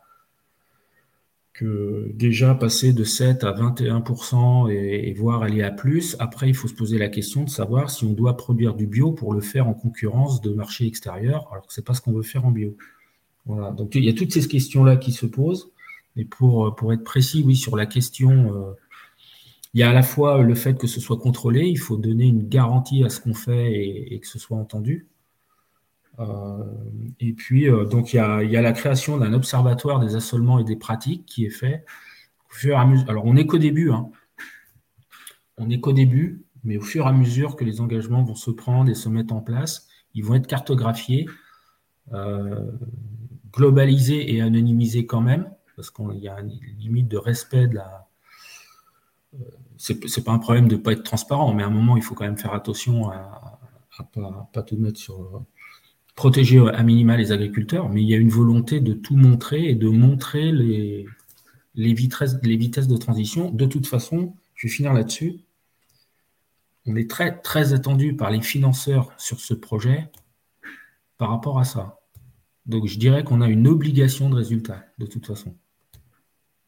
Quelque part, s'il n'y a pas de, résultat derrière, ça risque de, j'allais dire, de faire capoter ou de faire évoluer votre projet dans le mauvais sens, mais aussi de limiter l'évolution et les, les, projets possibles, certainement euh, derrière. Alors, je vais, redonner la parole peut-être à, à, Serge un petit peu après. Alors, je fais une petite pause comme, parce que si on fait le rendez-vous à gris, c'est aussi avec des partenaires et de temps en temps des maisons phyto qui vous disent utilisez moins de phyto. C'est quand même assez extraordinaire. Euh, et entre autres, voilà, je vais partager mon écran euh, une minute, ça va pas durer longtemps. Voilà, partager l'écran, faut que ça passe. Hop, voilà, ici. Et euh, on a tout simplement Calicible, euh, voilà, qui est une application. Vous pouvez aller la chercher. Euh, alors, j'ai aussi Siri qui est en train de se mettre en route, merci. qui est une application que vous pouvez aller chercher simplement en, tapant Calicible sur votre moteur de recherche pour aller voir si vous avez le droit d'utiliser, entre autres, du prosulfocarbe, produit voilà, de désherbage qui va vous servir pendant, pendant l'automne, certainement sur céréales, et pour aller vérifier s'il n'y a pas des cultures non cibles près de chez vous. Donc, vous tapez le département, voilà, tout votre secteur, votre numéro de, code postal, et vous verrez dans votre secteur de, la parcelle que vous devez faire si c'est possible ou pas. Et allez y jeter un œil si vous devez utiliser ça, parce que sinon, demain, on n'aura plus d'usage de ce produit-là, par exemple. Et puis le deuxième partenaire euh, dont je voulais parler, c'est tout simplement Ternet, qui nous met en général en avant euh, voilà, par, euh, par des petits articles. Là, pour le coup, je pense qu'ils n'ont pas eu le temps parce que ça s'est décidé assez, assez à la dernière minute. C'est JB qui m'a lancé l'idée, je pense, sur, sur cette thématique-là en disant, tiens, ça pourrait être intéressant de parler des des bassines ou plutôt des retenues, euh, des réserves de substitution. Voilà, je leur remercie. On va continuer un petit peu là-dessus. Alors toi, Serge, d'après ce que tu as entendu, tu avais un peu de réserve. J'imagine que tu, continueras peut-être à, conserver quelques réserves, mais euh, de dire, tiens, euh, hop, j'arrive pas à remettre impossible de réactiver le micro. donc, il faut que tu le remettes toi-même. et dis-nous un petit peu, est-ce que tu as mieux compris déjà ça? Et est-ce que tu aurais encore des, choses à dire en disant oui, mais euh, bah, comme le dit Gabriel, il faut faire attention aussi que tout le monde passe un peu à l'action et que ce ne soit pas que du, euh, que du vent en tant qu'agriculteur. Euh, on a des obligations aussi lorsqu'on a des, j'allais dire, des avantages ou tout au moins des mises en place comme ça. Si on s'engage, on doit y aller. Quoi. Alors, on ne va pas dire que j'avais forcément de réserve. C'est juste que, étant donné que je ne suis pas hydrogéologue, je ne peux pas me prononcer sur un sujet dont je n'ai pas la maîtrise parfaite. Moi, je suis un peu différent de, des experts BFM que vous voyez sur, dans les médias. Hein. Euh, Covid, et puis à la fois guerre, et puis à la fois Amérique, et puis à la fois Liban. Et... Dis ça, et tout le temps sur BFM, quoi. tu pourrais me donner un diagnostic pour ma belle-mère qui a la mal à l'épaule. Enfin, il y a un moment, euh, euh, moi, je suis pas hydrogéologue, donc à chaque fois que j'aborde sur n'importe quelle thématique, j'ai toujours des réserves parce que je considère que quand je ne connais pas suffisamment, je dois être prudent sur ce que je dis.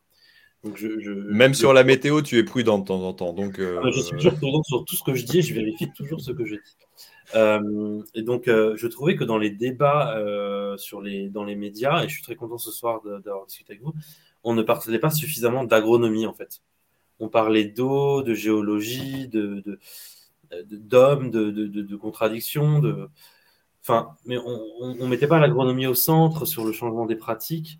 Et peut-être que justement, je ne savais pas suffisamment qu'il y avait des changements de pratiques parce qu'on n'en parle pas suffisamment dans les médias. On se concentre vraiment sur l'eau et euh, sur, le stockage, pas seulement la diminution de son, utilisation. Alors, j'ai pas trop regardé les médias ces quatre derniers jours. Je ne sais pas trop ce qui s'est passé depuis les bassines, si on en parle un peu plus. Mais euh, je suis extrêmement ravi de savoir qu'il y a des notions d'agriculture euh, de conservation du sol, qu'il y a des notions d'évolution de l'assolement, qu'il y a peut-être des notions d'introduction de légumineuses, de, couverts, de, couverts intra, entre deux cultures. Euh, pour moi, c'est rassurant euh, de, voir que c'est pas seulement une bassine pour perfuser un système agricole qui peut-être peut évoluer en parallèle.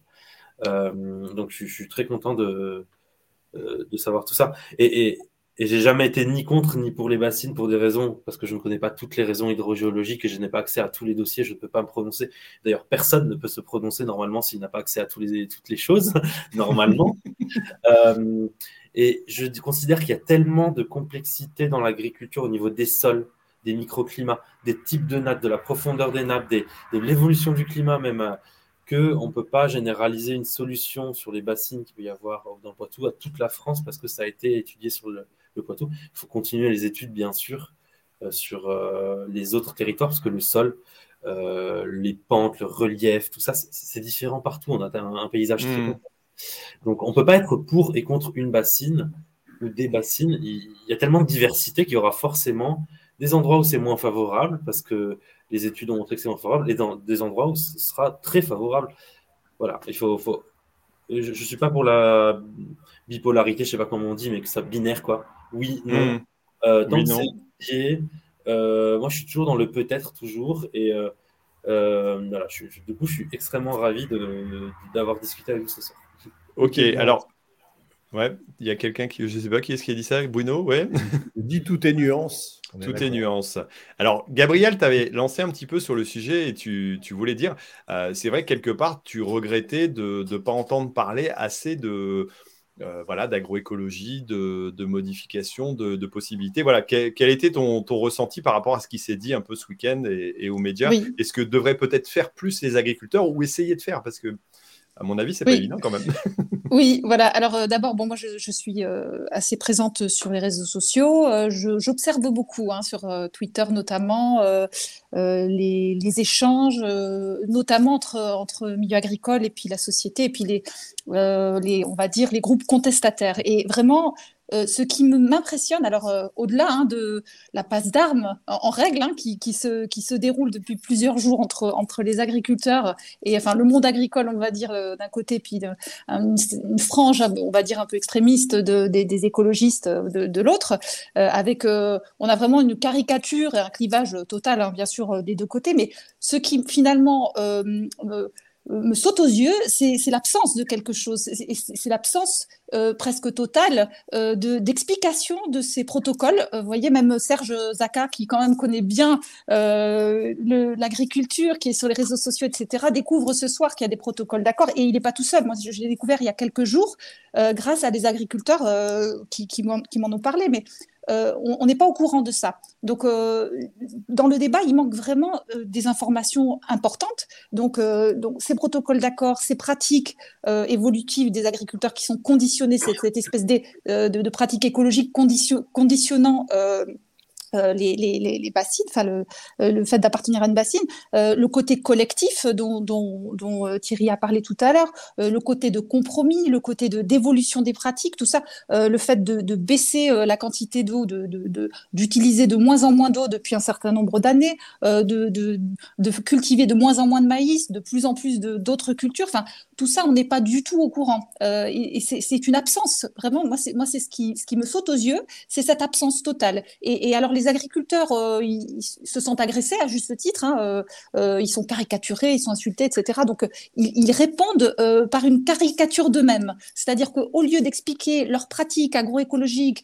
voilà, ça fait dix ans, j'ai diminué ma quantité d'eau, j'ai diversifié, voilà à quoi me sert aujourd'hui l'irrigation, j'ai réussi à, diminuer ces quantités d'eau, j'ai réussi à, faire de l'agroécologie, j'ai réussi. Voilà, au lieu de dire ça, qui serait à mon avis la meilleure des réponses, hein, ce que fait Thierry depuis tout à l'heure, euh, euh, c'est non, on va insulter les écolos en face parce que bon, bah, c'est sûr que c'est ça fait du buzz, ça fait du, des likes, ça se, ça se partage, ça et ça me, ça me désespère. Voilà, moi, ça me désespère parce que c'est une absence totale. C'est le contraire de ce que devrait être la communication transparente et, et, positive pour moi sur les réseaux sociaux. Ça devrait être expliquer ses pratiques. Voilà ce que je, moi, en tant qu'agriculteur, ce que j'ai mis en place et ce que je vais mettre en place dans les dix années à venir.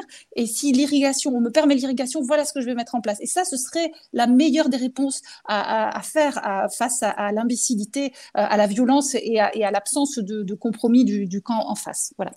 Alors, on a, on a parlé d'agribashing. Euh, maintenant, on parle parfois de, euh, de positive agriculture ou d'agriculture positive. Mais est-ce qu'il ne faudrait pas plutôt parler de, réalité, tout simplement, de ce qu'on fait au quotidien sans, sans vouloir j'allais dire, enjoliver les choses et sans devoir être victime et réagir par rapport à ça. on a discuté un petit peu avec Thierry, je vais lui reposer la question, mais sur ce, sur ce, ce week-end, il a senti aussi un peu une évolution. Et moi, je l'ai vu un petit peu par rapport aux journalistes, où à un moment donné, bah, il y avait tout cet écran de fumée, et puis ça, ça a fait un, un boom extraordinaire. On parlait que voilà les risques zadistes de, euh, de, ceci, des écolos, de, euh, de Jadot, entre autres. Voilà, on en a vu passer. Et, en plus, ils, se tapaient les uns sur les autres euh, pour arranger les choses. Donc, c'est vrai que ça fait, ça fait assez génial en termes de com. Peut-être pour nous, mais en tout cas, ça me paraissait pas très sérieux non plus de leur côté.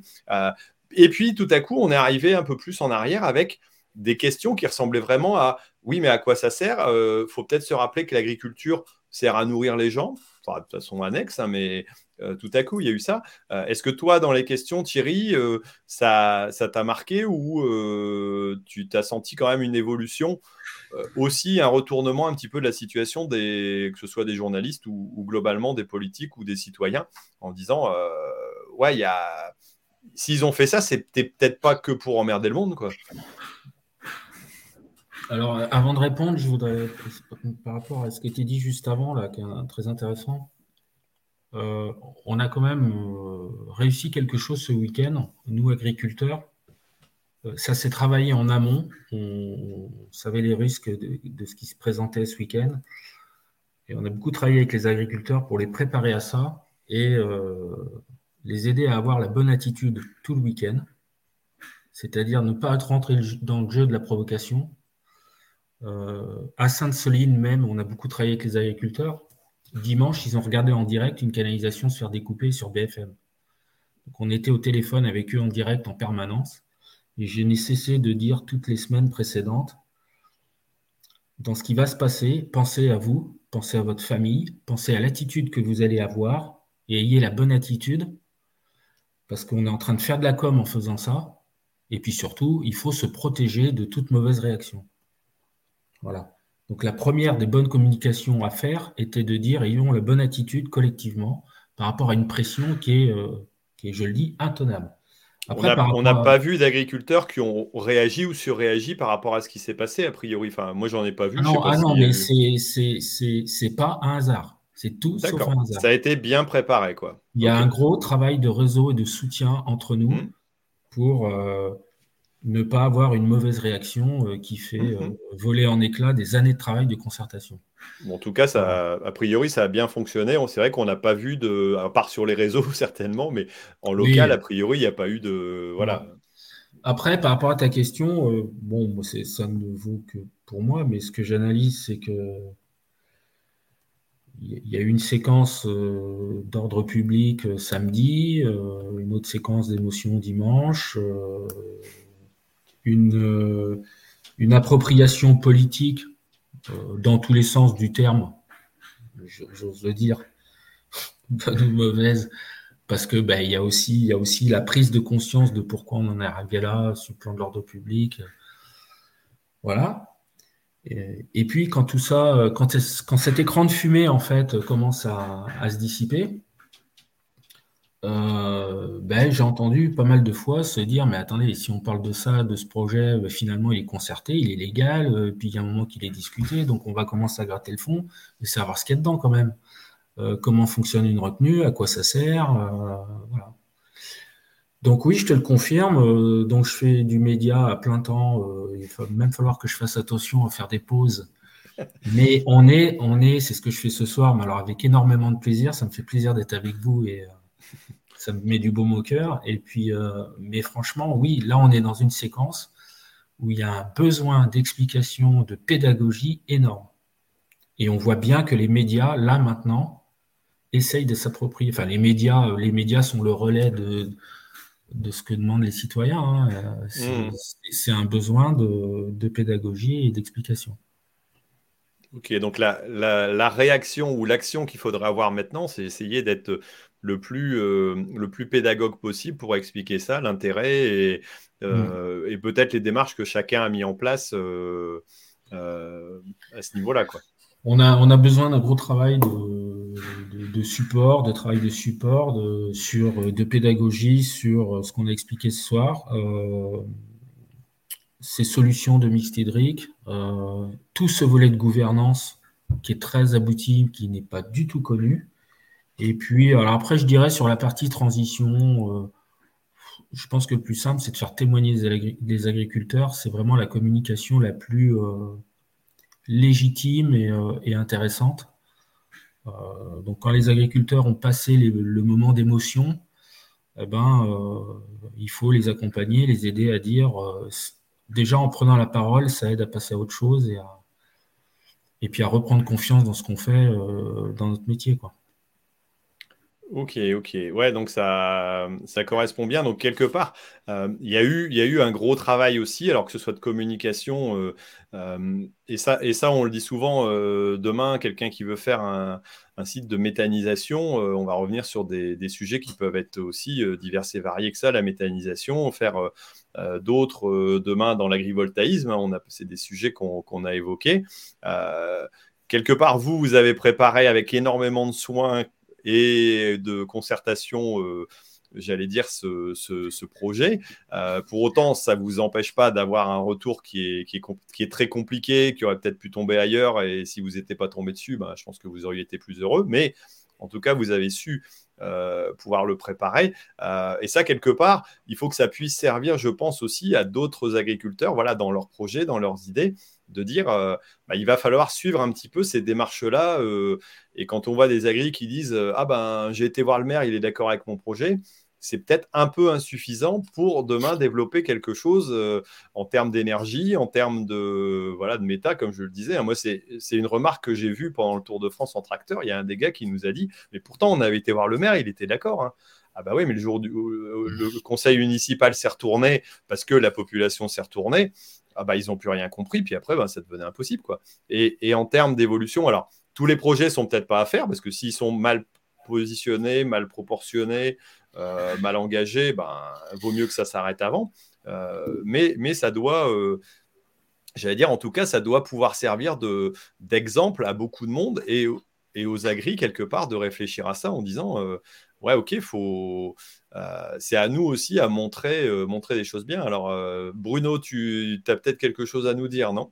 Ouais, bah Oui, carrément. Moi, je suis, eh, bravo Thierry, vous avez vraiment pris le problème par le bon côté en disant aux collègues voilà, les gars, ça, ça va péter, mais il faut vraiment qu'on reste concentré, qu'il n'y ait pas de débordement. C'est la réaction Rennes. Alors, Thierry, tu sais pas, mais nous, avec François Rétitos, on passe notre temps à expliquer tout simplement ce qu'on fait tous les jours, donc faire de la vulgarisation et de la pédagogie. Alors, je vois dans le chat, il y a des gens qui disent oui, mais on ne nous écoute pas. Si on nous écoute, mais plus on sera nombreux à le faire, et, mieux ce sera. Donc, c'est valable pour le sujet euh, des bacides, mais c'est valable aussi pour, pour, absolument tous les sujets. Donc, euh, c'est le bon moyen. Voilà, montrer, être positif, montrer le bon côté et continuer à faire de la pédagogie.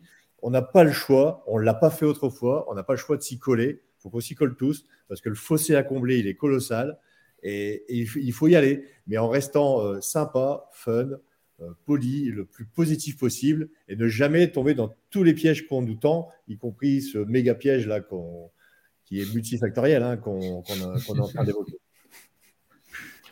Merci Bruno. Pierrick. Ouais.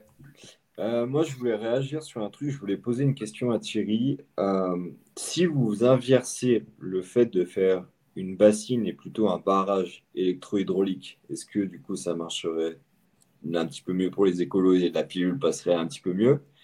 Et pour conclure, euh, pour moi, l'écologie, il n'y a pas d'écologie punitive. Pour moi, l'écologie doit être constructive et doit aller en avant.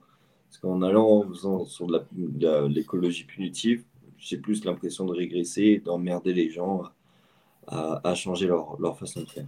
Voilà. Euh, sur, la, sur la solution technique, merci pour la question. C'est vrai que je n'avais pas précisé tout à l'heure. Dans le nord du département où c'est vallonné, c'est un bocage, on a des petits collinaires sur chaque exploitation. Et dans cette zone de plaine calcaire chez nous, la seule solution de, pour retenir de l'eau, c'est celle qu'on utilise, et évidemment de manière collective. Euh, voilà, c'est de la plaine, on ne peut pas faire de barrage. Euh, par contre, après, ben, il faut, faut expliquer le multi-usage de ces ouvrages savoir qu'ils sécurisent l'agriculture, c'est une eau agricole, mais quand on enlève la concurrence avec l'eau potable, on favorise l'eau potable, et quand on améliore l'étiage en été, on améliore euh, l'hydraulique d'une zone de biodiversité exceptionnelle qu'est le marais Poitevin, et avec des enjeux touristiques derrière. Donc voilà, il faut, euh, il faut l'expliquer. Ouais, c'est sûr, c'est exactement le même problème. Après, nous, on rencontre le même problème avec les loups, que ce soit avec les écologistes ou, ou d'autres. Enfin, voilà, c'est un nid en mer, on passe notre temps à, essayer d'expliquer, à, leur faire comprendre euh, voilà, que le loup, c'est un prédateur et qu'on est emmerdé à H24 et que voilà, j'ai un, un, ami, moi, qui est, agriculteur, qui a une centaine de, de brebis et cet, été, euh, ils s'en ont fait bouffer 20. Euh, quoi, donc, c'est chiant.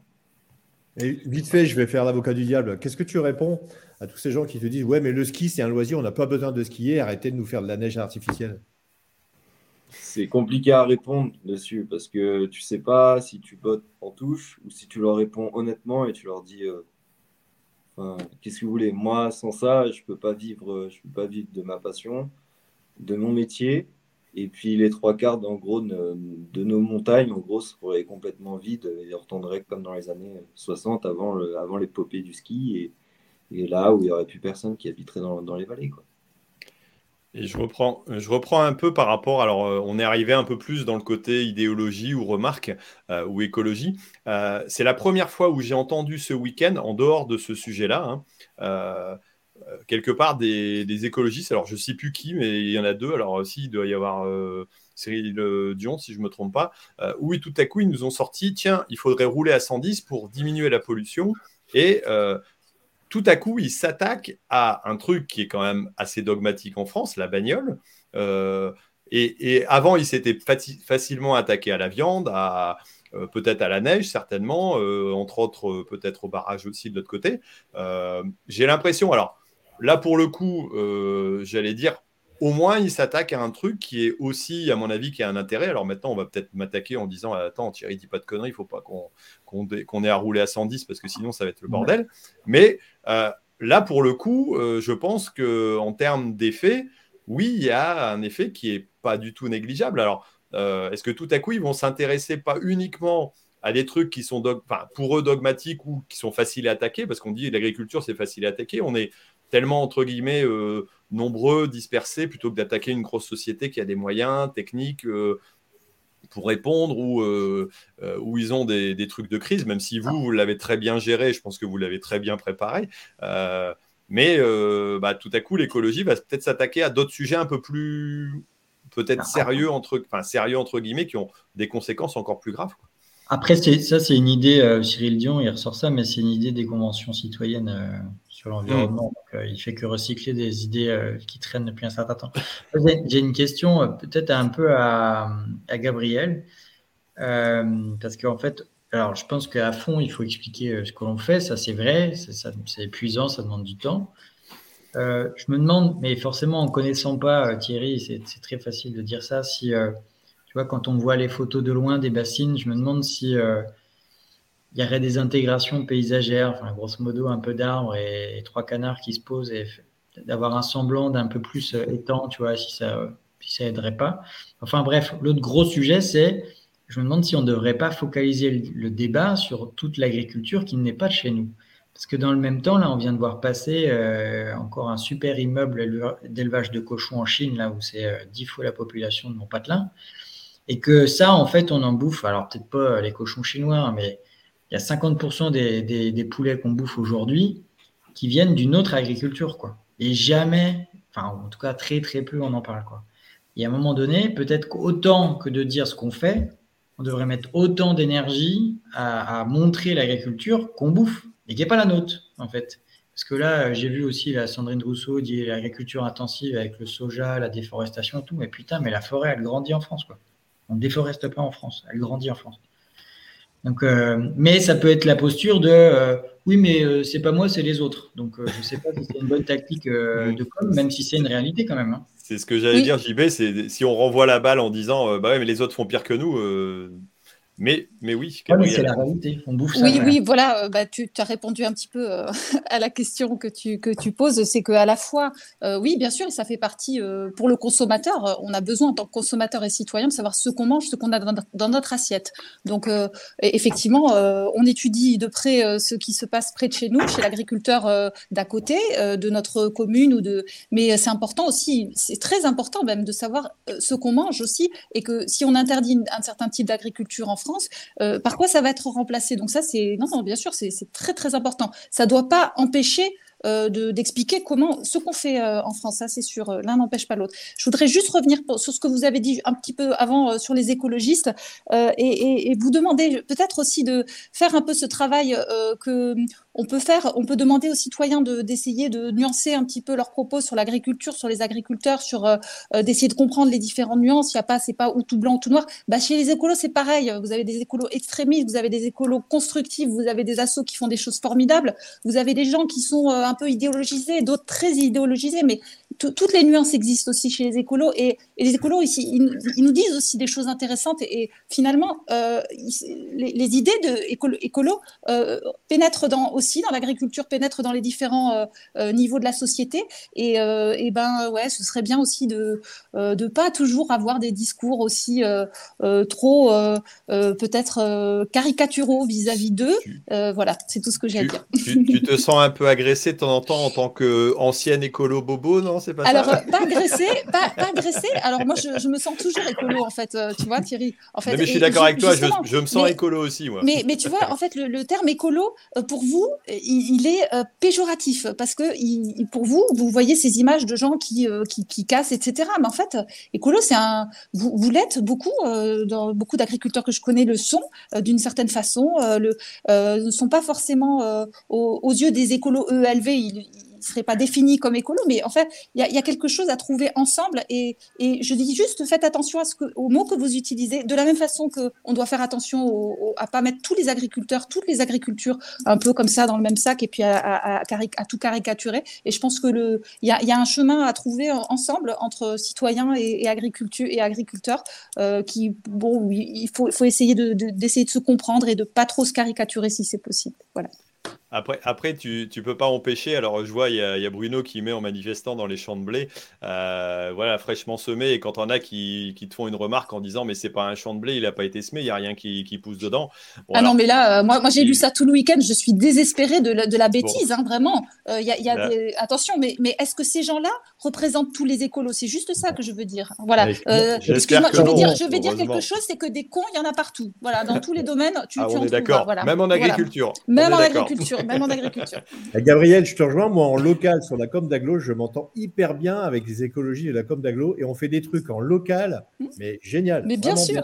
Parce qu'en fait, c'est une écologie cohérente et c'est pas une écologie d'injonction. Et l'écologie d'injonction, c'est à Paris, les, les verts euh, plus haut là, qui font de la politique qui les arrange en voilà, ça n'a aucun rapport avec ce qu'on fait en local, quoi. Je t'en rejoins. Mais tu, sais, à Paris aussi, il y a des écolos qui sont sympas. Voilà, c'est juste là que je veux en venir. C'est, on a toujours tendance à, un peu caricaturer. Euh, bon, bah, euh, effectivement, là, on a eu, franchement, honnêtement, euh, sur les réseaux sociaux, ça a été, c'était un festival, franchement, un festival. Donc, je suis pas là pour défendre tout le monde. Hein, je défends pas la bêtise, mais, mais attention, aux caricatures. Attention à laisser la porte ouverte aux écolos euh, qui se sentent écolos, euh, qui sont quand même touchés par vos discours et qui peuvent, là, par exemple, je pense que cette réunion, euh, cette, cette conférence aujourd'hui, enfin cet échange, il y a plein de choses qui peuvent vraiment beaucoup les intéresser sur les changements pratiques, sur la systémique, etc., sur le collectif. C'était super pour eux. Donc, fermez pas la porte. Voilà.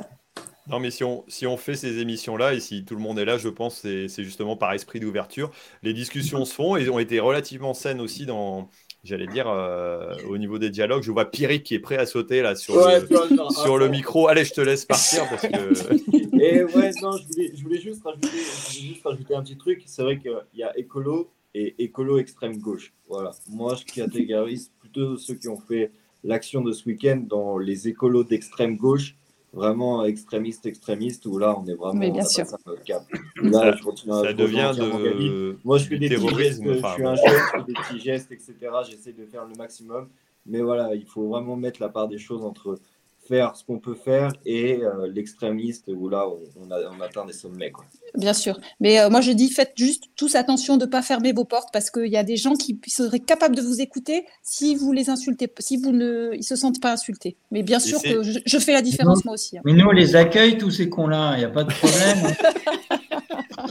Je veux dire, euh, le live là, tu l'envoies ce soir à Sandrine Rousseau, Thierry. Hein, bien sûr, avec plaisir.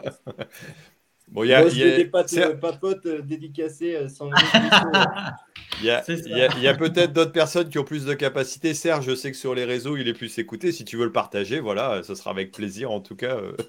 Mais non, non, mais le but du jeu, c'est vraiment essayer de, ah, puis de, de, faire réfléchir chez nous aussi. Hein. Je suis entièrement d'accord avec toi, Gabriel. et je pense que ça a été très bien dit aussi par, par Thierry, par Bruno aussi. voilà, globalement, il faut faire bouger les lignes aussi chez nous parce qu'il y a encore euh, beaucoup de progrès à faire. Alors, en communication, certes, mais aussi en réalisation, quoi, parce que euh, voilà, et, on sait que c'est pas facile. Euh, alors, peut-être qu'il faut profiter aussi. Alors, ça, c'est des sujets qu'on va évoquer, j'allais dire pendant, pendant le salon, mais peut-être qu'il faut provoquer aussi ça en ce moment où les cours sont peut-être un peu plus élevés, où on a peut-être un petit peu de marge de dire, bah tiens, on peut, on peut s'offrir un peu de sécurité, puis dire peut-être, et en plus, l'azote, par exemple, si on, en a, si on a bien couvert ses sols et qu'on en a limité un peu l'usage, vu les tarifs, ça peut être aussi intelligent d'y réfléchir. Mais bon, ça, ça sera des, sujets de discussion. Euh, 1h35 de discussion. On va quand même essayer de faire une conclusion. Euh, je vais vous demander d'être assez rapide pour euh, voilà pas dépasser les deux heures. Maintenant, le sujet le mérite. Euh, il y a encore 150 personnes derrière voilà, qui, regarde même un peu plus avec, euh, avec Facebook. Donc, ça veut dire que le sujet a été très, très suivi. En tout cas, merci. Désolé pour ceux qui n'ont ont pas réussi forcément à s'exprimer sur, le chat. Enfin, ils ont pu s'exprimer, mais on n'a pas retenu beaucoup de messages parce qu'il y avait déjà beaucoup de, discussions et d'intérêt euh, à l'intérieur. Allez, euh, on termine par un petit mot de, de, clôture et je garderai Thierry pour la fin. Euh, alors, je ne sais pas par qui je commence, euh, par qui on a fini. Euh, allez, Jean-Baptiste, vas-y, tu as, ton micro ouvert. Oh bon, merci, au revoir et au salon, c'est ça? Mais non. non, mais juste bravo Thierry et, les gars qui sont avec toi. moi, je peux peut-être souhaiter bon courage parce que ça ne doit pas être facile. Juste peut-être la dernière petite question super rapide malgré tout, c'est tu la vois comment la solution? Là, du merdier dans lequel vous êtes il faut, euh, il faut avoir confiance dans le protocole d'accord et les, la, jonction qu'on a su créer entre euh, les associations environnementales et nous. Et euh, cette ligne de jonction, c'est ces solutions de lien entre une agriculture diversifiée et, le, et la reconquête de biodiversité je ne l'ai pas expliqué tout à l'heure, mais en fait, ça, s'est fait parce qu'à un moment, on, on a pris le temps de s'écouter. Les, environnementalistes ont compris que s'ils perdaient l'agriculture diversifiée grâce à l'eau, ils perdaient tout. Et nous, on a compris que si on n'avait pas à côté de nous ces compétences-là des associations, on n'arriverait pas à avancer sur euh, cette reconquête de biodiversité. Donc, euh, on a besoin d'eux, ils ont besoin de nous. Donc, euh, voilà, c'est la, la, ligne de sortie, elle est là. Ok, merci. Bruno, tu as un petit commentaire à nous faire pour... Euh, Il va aller replonger dans sa bassine, lui. Mets ton micro, ça ira mieux. Juste, déçu qu'on ait parlé euh, bassine et pas piscine. En fait, j'avais dû rien comprendre. Euh, gros, gros soutien à Thierry et à tous les agriculteurs là-bas, à l'équipe. Vous êtes sur le, bon tempo, la bonne voie. Et oui, là, le, ce que tu viens de dire, bien sûr qu'il faut tout miser là-dessus, sur cet accord-là, quoi. Parce que c'est là où est la science, c'est là où est le pragmatisme. Et puis, on croise les doigts pour que la raison l'emporte. Ok. Pierrick euh, moi, franchement, j'ai appris beaucoup de choses euh, via Thierry. Franchement, c'était super intéressant. J'avais un peu surfé le, dossier, honnêtement, euh, durant le week-end, parce que voilà, c'était juste les images qu'on a en premier, en premier direct où là, quand vous balance ça, moi, j'ai 26 ans, donc euh, c'est TikTok, euh, Instagram et, tout, le, tout le tralala. Où là, justement, essayer de faire comprendre ça aux gens en leur disant, mais attends, il y a, y a, deux possibilités, et puis le problème, sans, sans eau, il n'y a pas d'agriculture. Et ça, justement, les gens, il faut qu'ils arrivent à comprendre. je voulais peut-être finir aussi une note pour finir. Il y a des fois aussi, donc je sais que Thierry, toi, je regarde beaucoup tes vidéos et où genre, il y a un petit peu, beaucoup. au niveau de l'irrigation, je vais y arriver. Euh, sur, le, sur les mails, parce qu'il y en a certains, voilà, ils ne respectent pas énormément les heures. Je pense qu'il faudra peut-être essayer de, leur donner un petit coup de pouce et en disant voilà, il y a d'arroser de nuit quand il y a une période de restriction. Ouais, ouais, bah après, je pense que ça, après, bon, je pense que chacun doit prendre ses, responsabilités. Euh, moi, j'ai remarqué que cet été, entre autres, euh, avec les grandes chaleurs, par exemple, et après, je redonnais la, la parole à, Serge parce que c'est notre spécialiste, mais avec les grandes chaleurs, à un moment donné, euh, sans qu'il y ait eu aucune restriction de poser, parce que nous, la première restriction, elle est arrivée le 7 septembre au niveau irrigation. Donc, on était quand même relativement cool. J'allais dire, les grandes parties et grandes chaleurs étaient passées, surtout pour la pomme de terre, entre autres, et, une partie des légumes. Euh, mais tous les après-midi, j'ai regardé à un moment donné, j'ai traversé la plaine, j'avais pas un enrouleur mis en route. Tout simplement parce qu'à un moment donné, tout le monde s'est dit, de toute façon, je vais cramer ma culture en le faisant. Donc, il y a quand même du bon sens qui arrive et il n'y avait pas de restriction et il n'y avait pas non plus d'arrosage. Alors, je ne dis pas que ça arrive de temps en temps. Hein. De temps en temps, tu vois un canon qui tourne même quand tu as une restriction, malheureusement. Mais euh, globalement, là, j'avais trouvé ça euh, plutôt pas mal. Bon, voilà, maintenant, euh, comme tu le dis, Pierrick, il faut, faut, toujours faire attention aussi et, et de temps en temps se, rappeler euh, les uns aux autres ben, que ouais, quand il y a des règles, il faut les respecter. bah voilà, parce que c'est le premier truc que les écolos ils vont, ils vont se ah bah, bien sûr. voir ça et là, c'est genre c'est du, du beurre pour eux, c'est même du caviar et là, c'est voilà, c'est pareil pour nous ici où à la moindre chose qu'on fait, ils sautent dessus, ouais, c'est honteux, c'est inadmissible, etc. Voilà, sur ce, j'ai fini.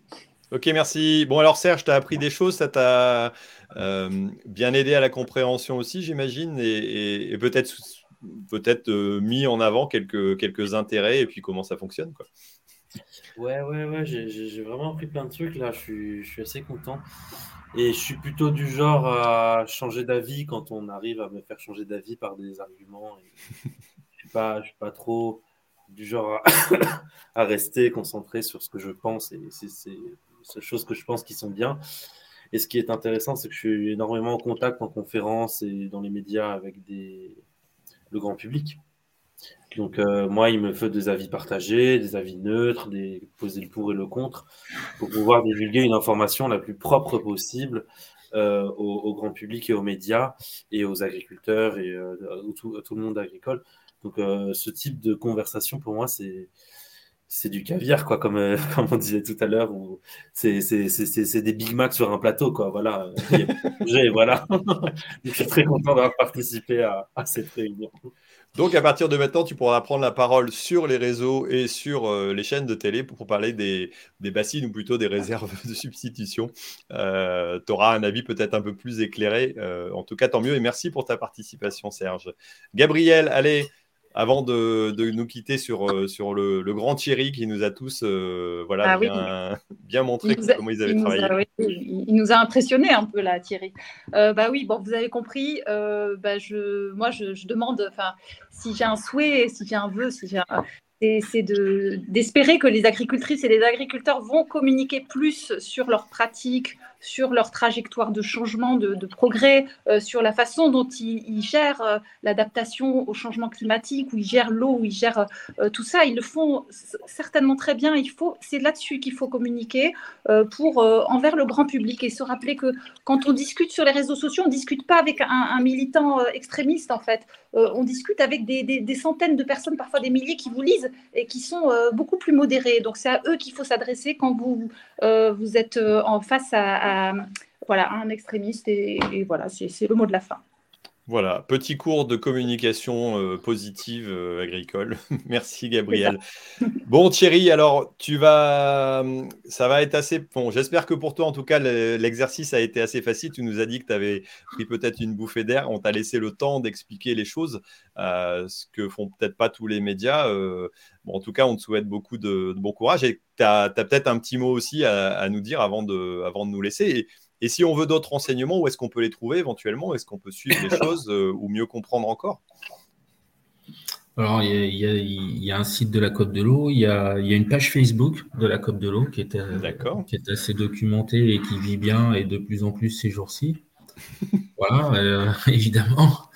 non, et puis bah, je ne sais pas, Gabriel ou Thierry, il aura peut-être besoin de conseils en communication et puis des fois, je vous solliciterai peut-être. Voilà, non, mais. Euh, ouais, non, non, mais c'est super de, cette expérience. Je ne sais pas combien de personnes nous regardent. Là, on était en moyenne à peu près entre euh, un peu plus de 160, 170. Quoi. Euh, alors, en direct, mais ça veut dire qu'il y aura certainement à peu près 10 000, personnes qui vont regarder cette, cette émission en global dans, dans, la suite des, dans les jours à venir. Quoi. Ça, devrait donner à peu près ça. Ok. Non, mais dire, je je sais pas, en conclusion, peut-être dire à, tous les agriculteurs euh, qui nous regardent qu'il faut jamais baisser les bras, il faut, voilà, faut toujours y croire. Et puis, euh, on, est, euh, on est dans ces réflexions là, c'est vraiment très sain. On, est en train de construire l'avenir de nos enfants, mais on est en train de construire euh, l'avenir du dialogue qu'on aura avec, euh, avec le reste de la société autour de nous. Donc en fait, quand on vit des moments de crise comme ça, ou des moments, euh, il y en aura bien d'autres, et il faut capitaliser là-dessus, il faut, analyser ces moments-là et, en ressortir meilleur. Mais voilà, quoi, c'est... En tout cas, merci beaucoup, beaucoup de votre invitation. Pour moi, c'était super. Bon, bah tant mieux si c'était super, si tu as, mis un peu de, de baume au cœur dans cette période assez difficile où tu as dû assumer pas mal de choses. En tout cas, félicitations, tout le monde te l'a dit, euh, euh, tous nos encouragements. Moi, je vais finir par un petit sondage parce que bah, on avait fait un petit sondage euh, bah, tout simplement sur, Twitter. Oui. Attends, j'avais une petite blague à dire pour Thierry. Si, si, ton, la retenue est faite, est-ce que tu fais un joli bateau ou une barque pour Sandrine Ruisseau ou pas? Ah, c'est pas mal.